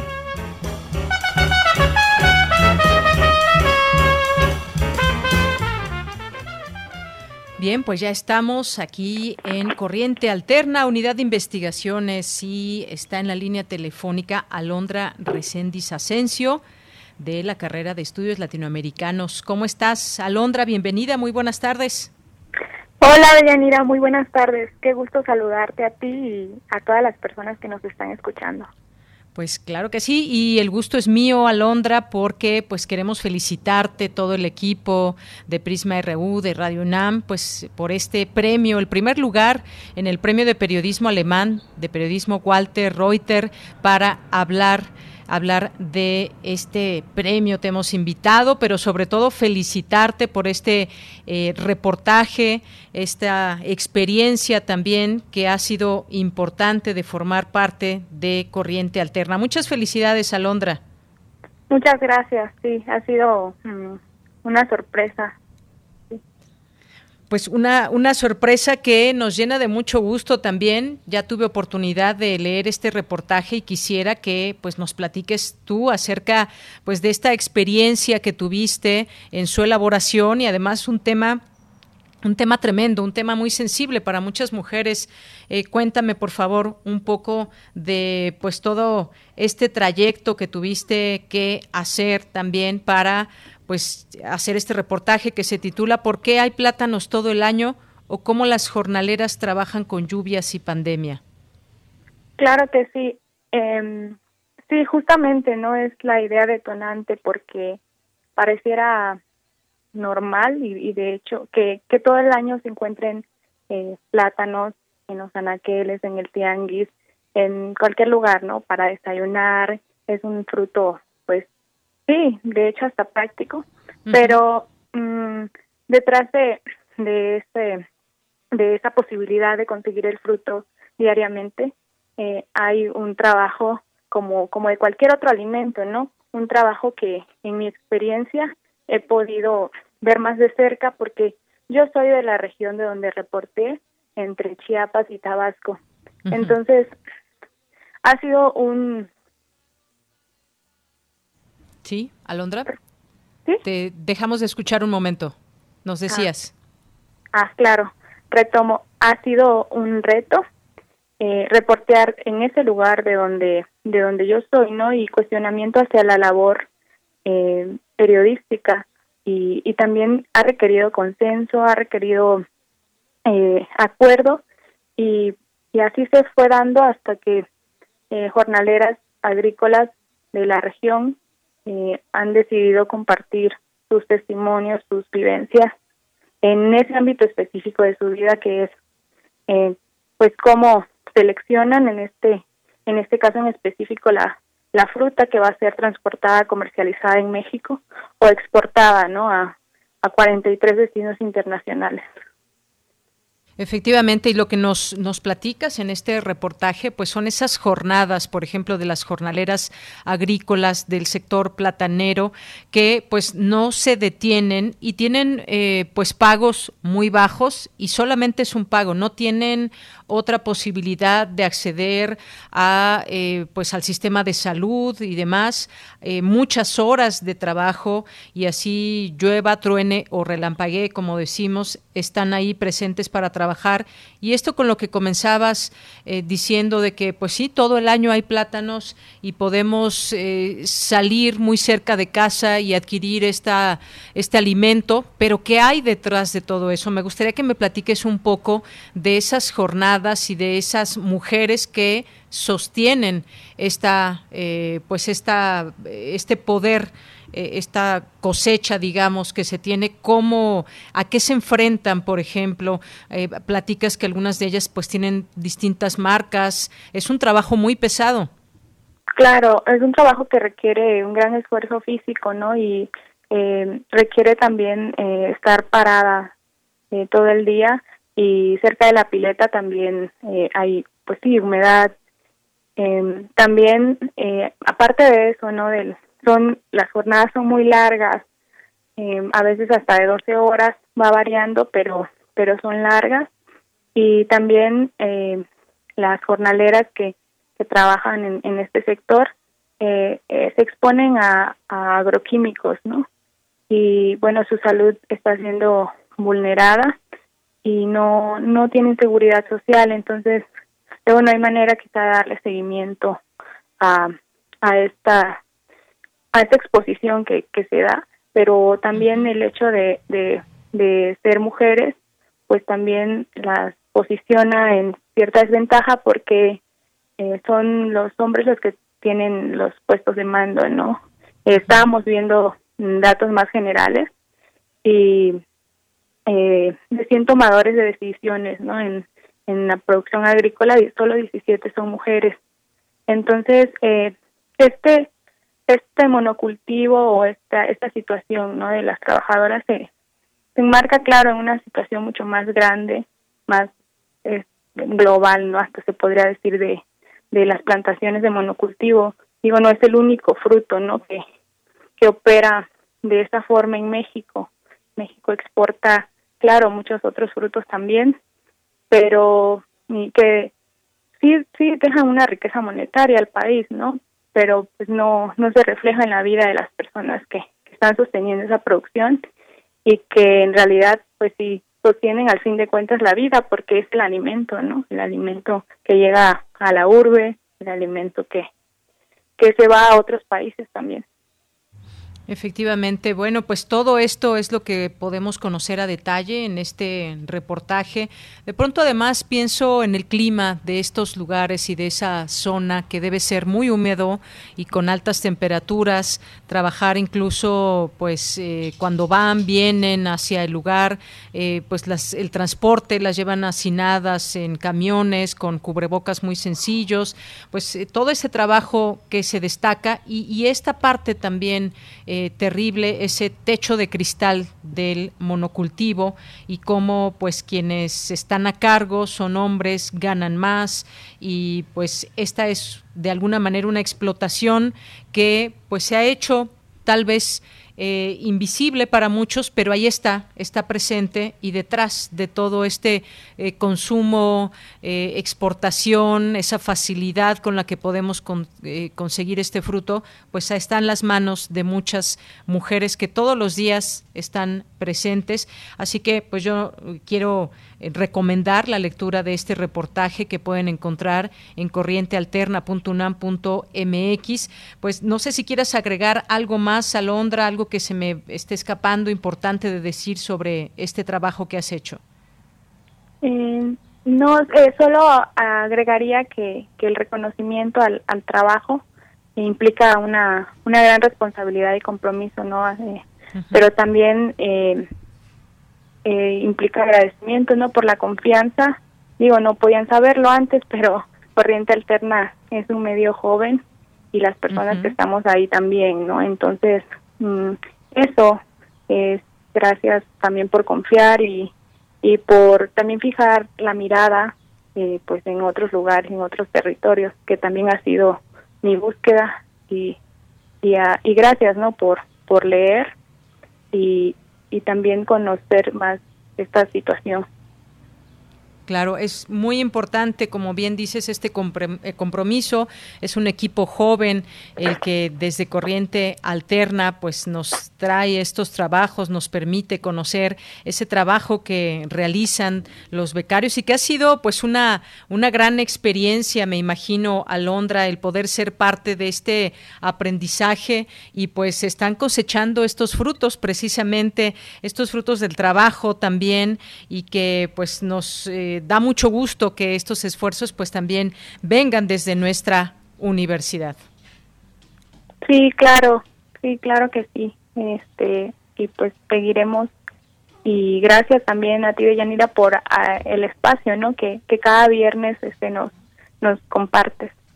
Claro que sí, aquí estamos siempre dispuestos a escucharlos, todos estos distintos trabajos eh, que, bueno, pues muchos de ustedes que hemos tenido aquí, que todos están participando con unos y otros temas. Muchas gracias, Alondra, Alondra Recendis, nuevamente felicidades por este, por este premio. Muchas gracias por estar aquí y felicidades.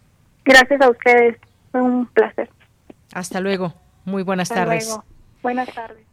Bien, pues como les decía, ya está en línea este, este trabajo de corriente alterna, este trabajo que firma Alondra Recendis Asensio, que se llama ¿Por qué hay plátanos todo el año? ¿Cómo las jornaleras trabajan con lluvias y pandemia? ¿Cuánto les pagan? 200 pesos al día y a veces son jornadas de 12 horas. Bien vale la pena leer este trabajo y que nos sensibilice sobre situaciones que se viven en nuestro país. Continuamos. Prisma RU. Relatamos al mundo. Queremos escuchar tu voz. Nuestro teléfono en cabina es 55 36 43 39. Bien, son las 2 de la tarde con 30 minutos y le quiero dar la bienvenida a Julián Hernández, que es director de cine y nos acompaña en esta tarde porque estrena película. ¿Cómo estás, Julián? Bienvenido, buenas tardes. Buenas tardes, Deyanira. Muy contento de estar contigo una vez más después de casi justo un año, ¿no? Que nos vimos, que nos encontramos por allá. Exactamente, oye, pues sí, se extraña la presencia, ya nos volveremos a reunir, pero mira, por lo pronto, pues tenemos noticias tuyas y que nos da muchísimo gusto porque pues se estrena hoy La diosa del asfalto, una película tuya de Julián Hernández. Cuéntame un poco de esta, de esta película, de este ya sexto largometraje, eh, que bueno, pues han precedido trabajos muy importantes. Cuéntame, por favor. Sí, Deyanira, muchas gracias. Mira, esta es una película que escribieron, un guion que escribieron Inés Morales y Susana Quirós, un, un, par de mujeres a las que yo conocí en la década del 90 cuando empezábamos a hacer nuestros primeros pininos, digamos, en esto de la comunicación audiovisual. Ellas hacían un videos, digamos, como de denuncia sobre temas femeninos, feministas, ya desde entonces. Y bueno, yo intentaba hacer las películas estas de diversidad sexual que hice al principio de mi carrera. Nos hicimos amigos en ese momento, en los noventas, había muchas afinidades entre nosotros, por supuesto, esta de la diversidad sexual era una de ellas, y otra que eran, que eran mujeres muy aguerridas, yo las he admirado desde siempre, ¿no? Siempre me, parecía extraordinario el esfuerzo que hacían para hacer estos videos y los temas que les intentaba, interesaba retratar.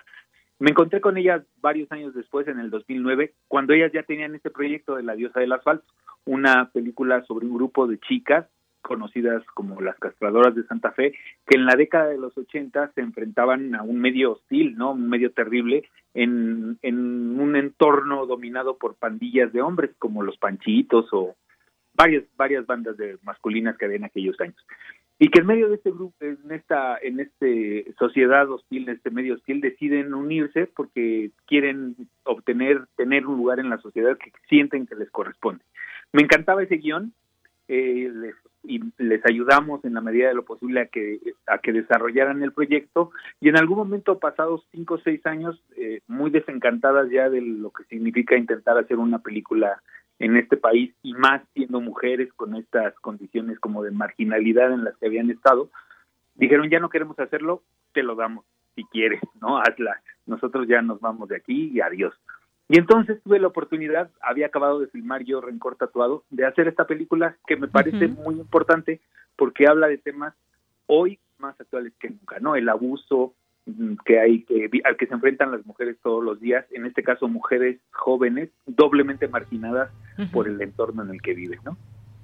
Así es. Bueno, pues hoy se estrena este, este trabajo que podemos conocer y bueno, ya em, pues se han abierto los cines con un aforo eh, solamente de un porcentaje que nos permita esta sana distancia y que nos permita una estancia segura en, en los cines. Así que pues de esta manera, solamente así, pues es que promovemos también que la gente que gusta del cine y que hemos extrañado mucho al cine, pues que podamos hacerlo de una manera ordenada, pero que ya podamos seguir disfrutando los estrenos, el cine mexicano que también pues está presente, Julián, así que pues invitemos al, al público a que vea esta propuesta tuya que, como digo, hoy se estrena. Claro, sí, muchas gracias. Es, es bueno, llegamos a las pantallas, tiene Uh, tiene un, un, pequeño número de copias de pantallas, uh -huh. se dicen ahora alrededor de 26, pero sí. está en la Cineteca Nacional y en, en, varios de los cines de la cadena que sigue abierta, Cinépolis, y, este, uh -huh. y está muy bien ubicada. Creo que para el propósito de la película que, que, habla acerca de este suerte de cine popular que desapareció de nuestras pantallas en los 80, le encontramos lugares muy interesantes para que la gente que puede sentirse eh, afín al tema que trata la película, que yo creo que son muchas, no solo los del lugar que de alguna manera retrata, pueden ir a ver la película y se encontrarán con un tema lamentablemente muy actual, ¿no? Y que habla sobre todo de fraternidad, de solidaridad, de esta lucha de las mujeres que llevamos viendo muchos años, más de 50 uh -huh. años mm, registrados, digamos, pero que en los últimos años se ha hecho muy patente, ¿no? La lucha por conseguir un espacio, respeto, igualdad y todos los demás temas que nos interesan a todos, ¿no? Muy bien. Bueno, pues cuéntanos también muy rápidamente, antes de despedirnos, quiénes participan, quiénes son parte también de este, este trabajo al frente del cual tú estás como director. Sí, la, la, las protagonistas son Mabel Cadena, Jimena Romo, eh, son dos actrices que ustedes ya, ya han podido ver en la, tanto en la pantalla pequeña en las series de televisión como en el cine, sobre todo Jimena que ha tenido una carrera un poquito más grande y Mabel que está despuntando con mucho brillo, Samantha Quiroz, Joana Zacarías, Pascasio López, Claudia Lobo, es, es ahora Baby Batis, la participación eh, muy especial de Baby Batis cantando una canción, uno de sus éxitos. Hay, hay muchos actores, es un, ahora sí que un, como decían antes, un reparto multiestelar, ¿no? Dominado por las actrices, por actrices, por personajes femeninos. Muy bien, bueno, pues ahí está esta película que pues desde aquí le deseamos todo el éxito, la diosa del asfalto, que la podamos, eh, que la podemos ver, la podamos disfrutar. Pues no me resta más que agradecerte siempre y felicitarte porque no paras en el trabajo, en el cine, nos gusta ya eh, que nos presentes eh, películas y que sigas ahí tramando tus proyectos y que pues vayas por lugares además de alguna manera arriesgados por los temas que, has tratado en tus películas, Julián. Muchas gracias, Deyanira. Sin duda, pues ahí intentamos, seguimos en la lucha, como todos. Muchas gracias. Claro que sí. Pues un abrazote desde aquí, Julián. Mucho éxito. Hasta luego. Gracias, hasta luego. Muy buenas tardes. Bien, pues fue Julián Hernández, director de La Diosa del Asfalto, que se estrena el día de hoy. Y bueno, pues entre otros lugares está la Cineteca, que es un muy buen aforo donde pueden, pueden ver y disfrutar de esta película. Continuamos. Relatamos al mundo. Relatamos al mundo.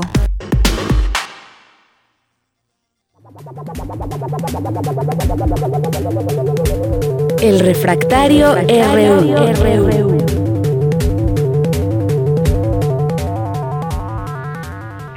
Bien, pues como todos los viernes recibimos aquí en Refractario RU al maestro Javier Contreras, maestro en Derecho, profesor de la Facultad de Derecho y de la FESA Catlán. ¿Cómo estás, Javier? Bienvenido.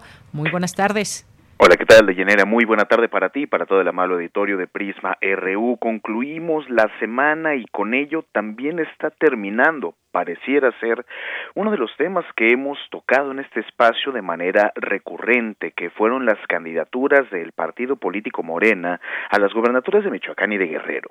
Recientemente el Tribunal Electoral del Poder Judicial de la Federación finalmente, después de un maravilloso juego de toma y daca y estar en un pimponeo con el Instituto Nacional Electoral optó por resolver y sentenció justamente ya de manera definitiva ante los propios principios del derecho electoral retirar finalmente las candidaturas tanto de Félix Salgado Macedonio como de Raúl Morón, el primero para Guerrero, el segundo para Michoacán. Pero esto no cierra por completo la historia de la elección, por supuesto, eso está por verse en las urnas. No obstante, es importante reflexionar lo siguiente, y mucho valdría la pena aquí hacer un llamado a las diferentes fuerzas políticas y por supuesto a la ciudadanía que nos escucha para siempre tener en cuenta que una persona que amaga con el uso de la violencia para irrumpir en el derecho a voto de ninguna manera podría merecer siquiera la posibilidad de ser candidato. Y hablamos precisamente de Félix Salgado Macedonio para que tampoco se oculten las cosas. ¿Por qué esto es importante? Recordemos que este señor, más allá de todo lo que se le ha eh, imputado y de lo que se le ha acusado, que es igual o más grave, eh, amenazó justamente a los diferentes eh, consejeros y consejeras que en su momento votaron por la remoción de la candidatura y ahora recientemente ha dicho que se acatará finalmente el fallo del Tribunal Electoral, por supuesto, no queda más, igualmente desde la dirigencia política nacional de Morena, pero que ahora buscarían la defensa de su derecho eh, al voto de manera pasiva, el derecho a ser votado, eh, ante la Comisión Interamericana de Derechos Humanos. Pensemos que esto es una mera fantasía. ¿Y a qué nos referimos con ello? Que los tiempos electorales son fatales. No hay manera ni de suspender ni de revertir, menos aún cuando se están desarrollando las campañas políticas. En consecuencia, independientemente que esto llegase de alguna forma como reclamo ante la Comisión Interamericana y que en un hipotético hubiera una intervención de la Corte Interamericana, pues evidentemente ya se habría consumado para ese momento la elección en aquel estado de Guerrero.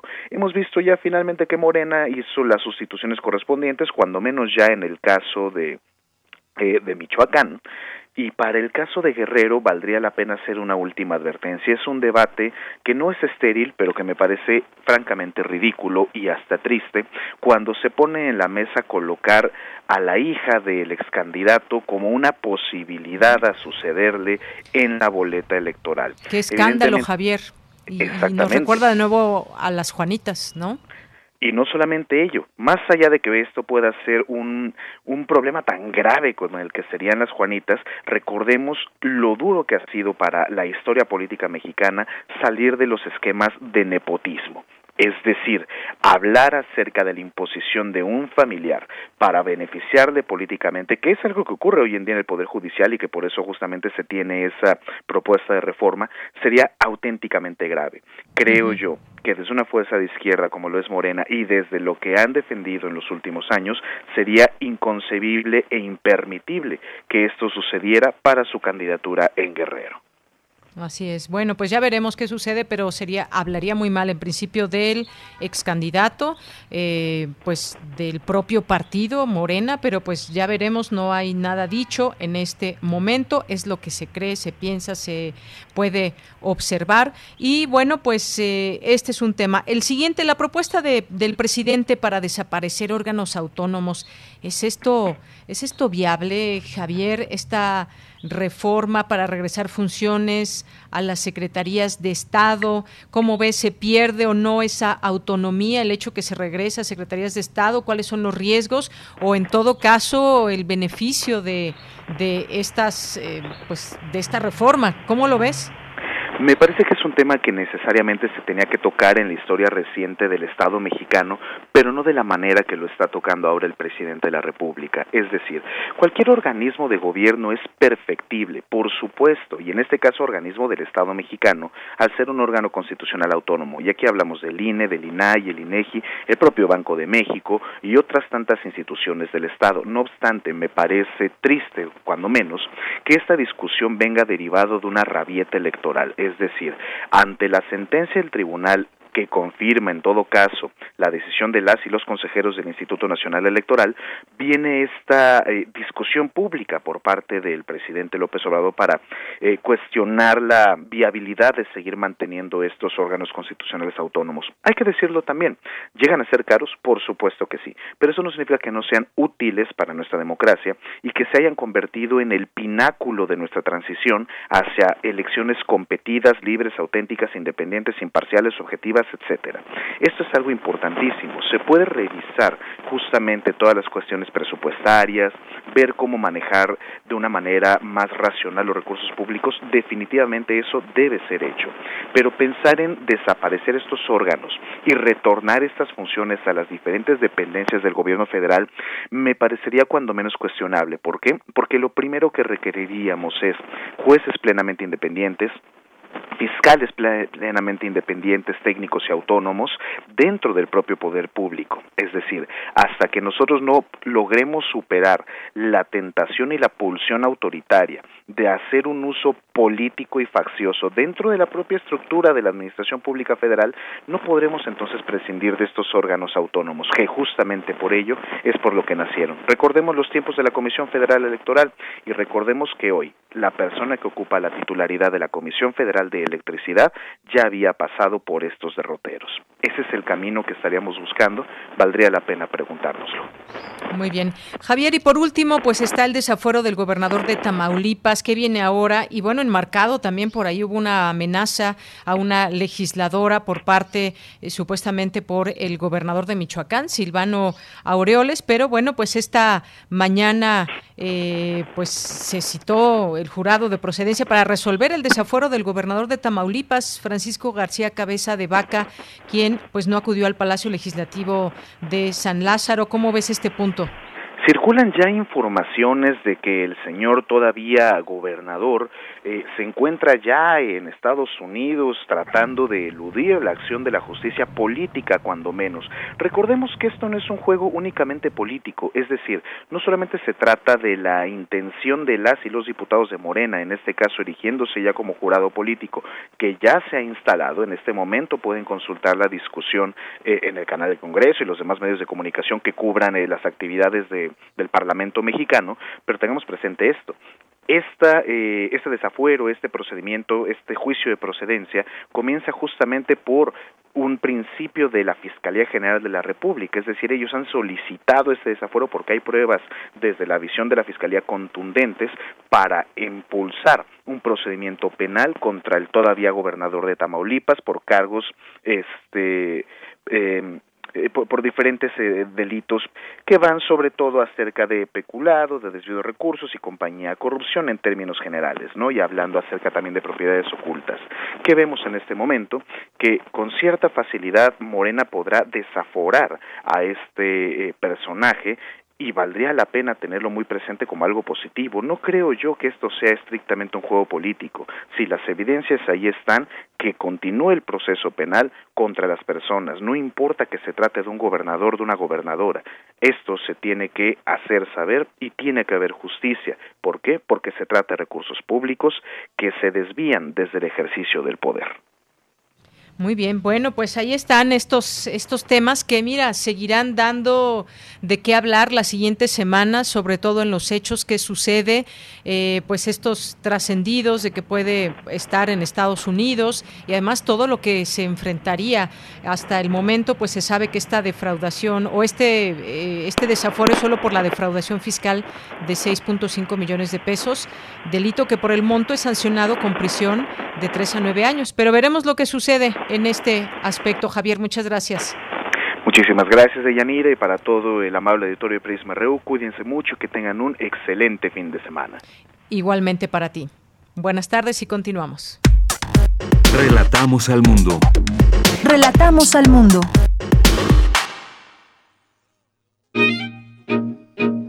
Melomanía RU. Bien, pues nos vamos ahora con Melomanía RU para cerrar este día viernes, cerrar esta semana y cerrar el mes con Dulce Wet.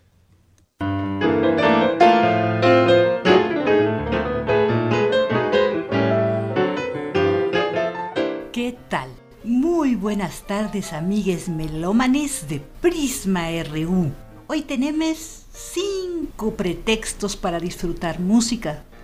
Tres de ellos tienen que ver con el Día Internacional del Jazz que estamos celebrando hoy, con el Día del Niño que tiene 97 años de celebrarse en México y con la celebración mañana del Día Internacional de los Trabajadores. Y tendremos también dos efemérides de fallecimiento. Comenzamos.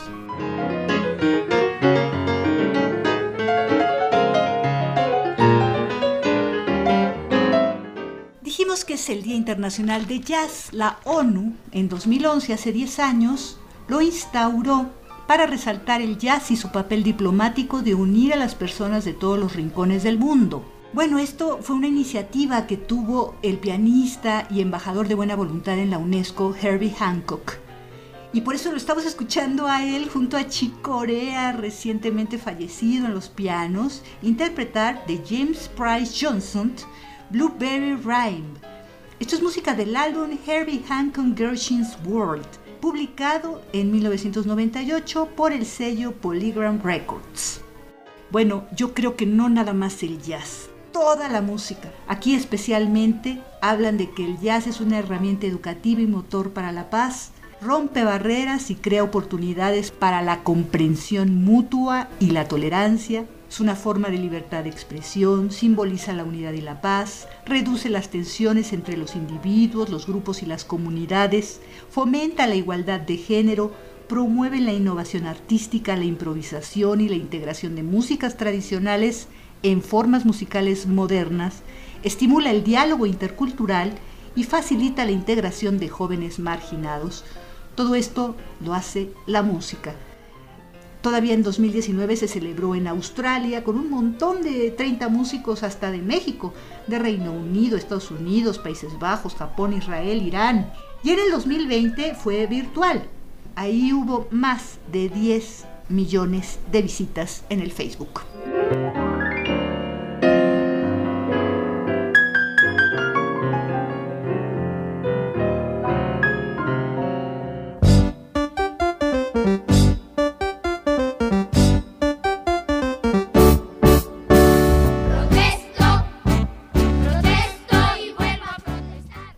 Ahora Día del Niño. Decíamos, en México se celebra a partir de 1924 y esto siendo presidente el general Álvaro Obregón y ministro de Educación Pública el licenciado José Vasconcelos. La ONU, a partir de 1959, lo instaura y lo declara el 20 de noviembre.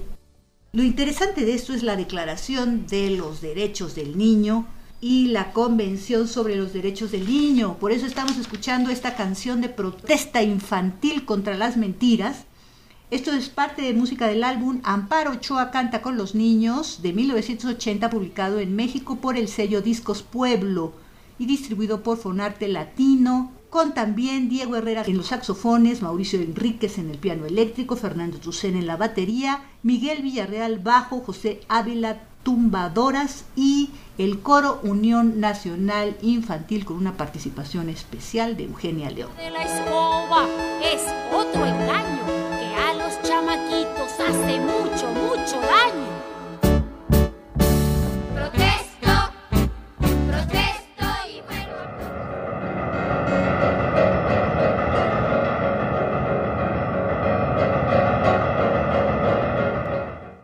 Vamos al primero de mayo, Día Internacional de los Trabajadores, que celebramos mañana sábado. Pertenece a una tradición de festivales de primavera, pero también el Congreso Socialista Internacional Marxista, que se reunió en París, estableció la Segunda Internacional como sucesora de la Asociación Internacional de Trabajadores anterior. Todo esto era una campaña en ese momento para que la jornada fuera de ocho horas. Esto tuvo que ver también con el asunto de High Market en Chicago el 4 de mayo de 1886. El 1 de mayo se convirtió posteriormente en un evento anual. En 1904 se llamaron a todas las organizaciones de partidos socialdemócratas y sindicatos de todos los países para manifestarse enérgicamente el 1 de mayo por el establecimiento legal de la jornada de ocho horas y por las demandas de la clase del proletariado y por la paz universal. Entonces, seguimos, no solo el Día del Niño, no solo antes el Día del Jazz, sino también el Día de los Trabajadores, pedimos paz. Por eso estamos escuchando de Frederick Revsky, compositor estadounidense nacido en 1938, Winsboro Cotton Mile Blues, de 1979, en una versión para dos pianos, con Junction, Split Second en el piano ensamble, Cruces se llama el álbum, de 2007 publicado por el sello Urtex en México con Rodrigo Hidalgo y Marc Pelocán en los pianos, música de protesta Revsky describe una escena de la década de 1930 cuando los trabajadores de la fábrica textil de Winsboro, California del Sur, comenzaron a cantar letras para reflejar sus dificultades de trabajo en las fábricas y promover la camaradería entre los trabajadores. Revsky es destacado en muchos estilos, neorromántico, jazz, improvisación y técnicas de piano extendida, lo que veremos aquí en esta pieza, ya que para imitar los sonidos del molino se incluye que el pianista use las palmas y los brazos. Los clústeres, que son como los racimos de uva, las notas comprimidas ahí que se tocan.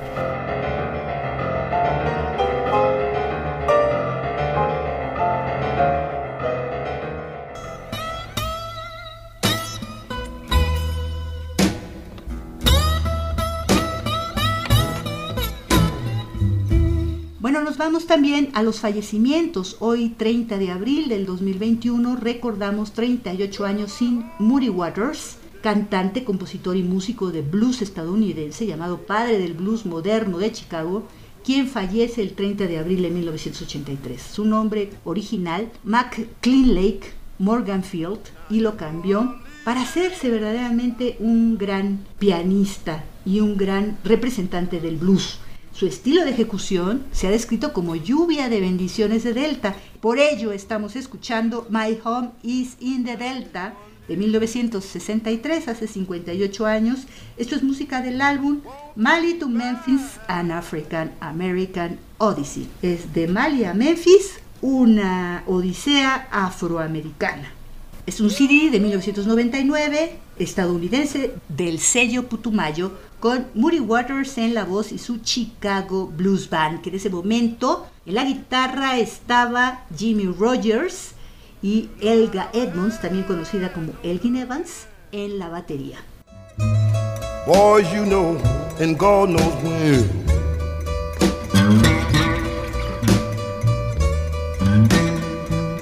Now you know I just.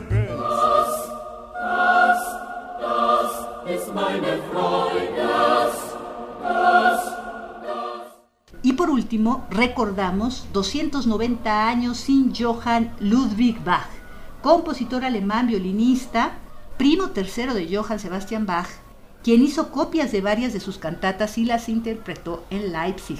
Y de él estamos escuchando Das ist meine Freude, Esta es mi alegría, música del álbum 60 años del coro de niños Winsbacher y Carl Friedrich Beringer en la dirección. Esto es un CD 2005 alemán del sello Rondó.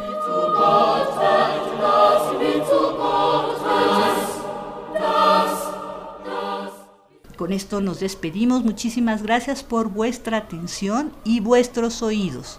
Nos escuchamos muy pronto, la próxima semana. Hasta luego. Chao.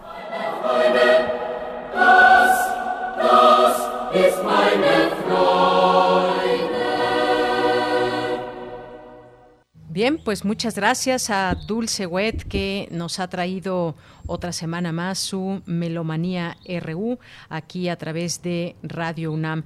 Y bueno, pues ya casi nos vamos, tenemos algunos minutitos y pues quiero agradecer antes que nada a todas las personas que nos han estado escribiendo y que están presentes en nuestras redes sociales. Muchas gracias a Jorge Fra que dice, se ve muy interesante la película, me encantaría verla. Esta que platicábamos de la diosa del asfalto, dice que él trabajó en un momento con la banda de los Panchitos en un trabajo político juvenil.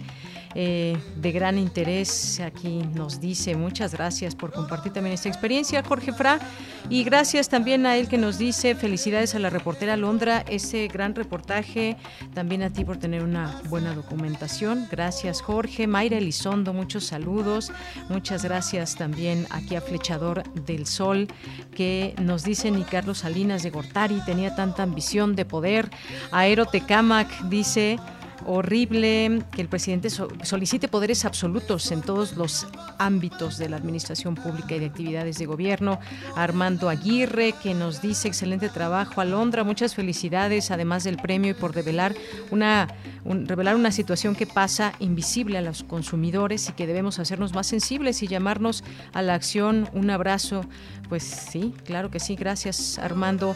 A Gina Cobos, le mandamos muchos saludos, Gina. Un abrazo. Barquito Bruno de Aerotecamac también aquí con algunas peticiones que vacunen a todo el personal de salud, también nos dice, y eh, Aerotecamac, gracias a las jornaleras y jornaleros y campesinos que nos proveen alimentos. A todos ustedes que nos están y nos siguen escribiendo, muchas gracias, José Ramón Ramírez, a todos ustedes. Nos vamos a despedir con esta canción de Rubén Blades que se llama Patria, que nos pide David Castillo, que siempre está muy atento y aunque ya ni digamos que si es día de complacencias o no, pues siempre está ahí atento pidiendo alguna canción. Pues sí dio tiempo, unos, aunque sea unos segundos. Muchas gracias y gracias a todo el equipo, Arturo, a Daniel, a Denis, aquí en los micrófonos, a nombre de todo el equipo se despide de Yanira Morán. Que tenga buena tarde y muy buen provecho. Hasta mañana. Hasta el lunes.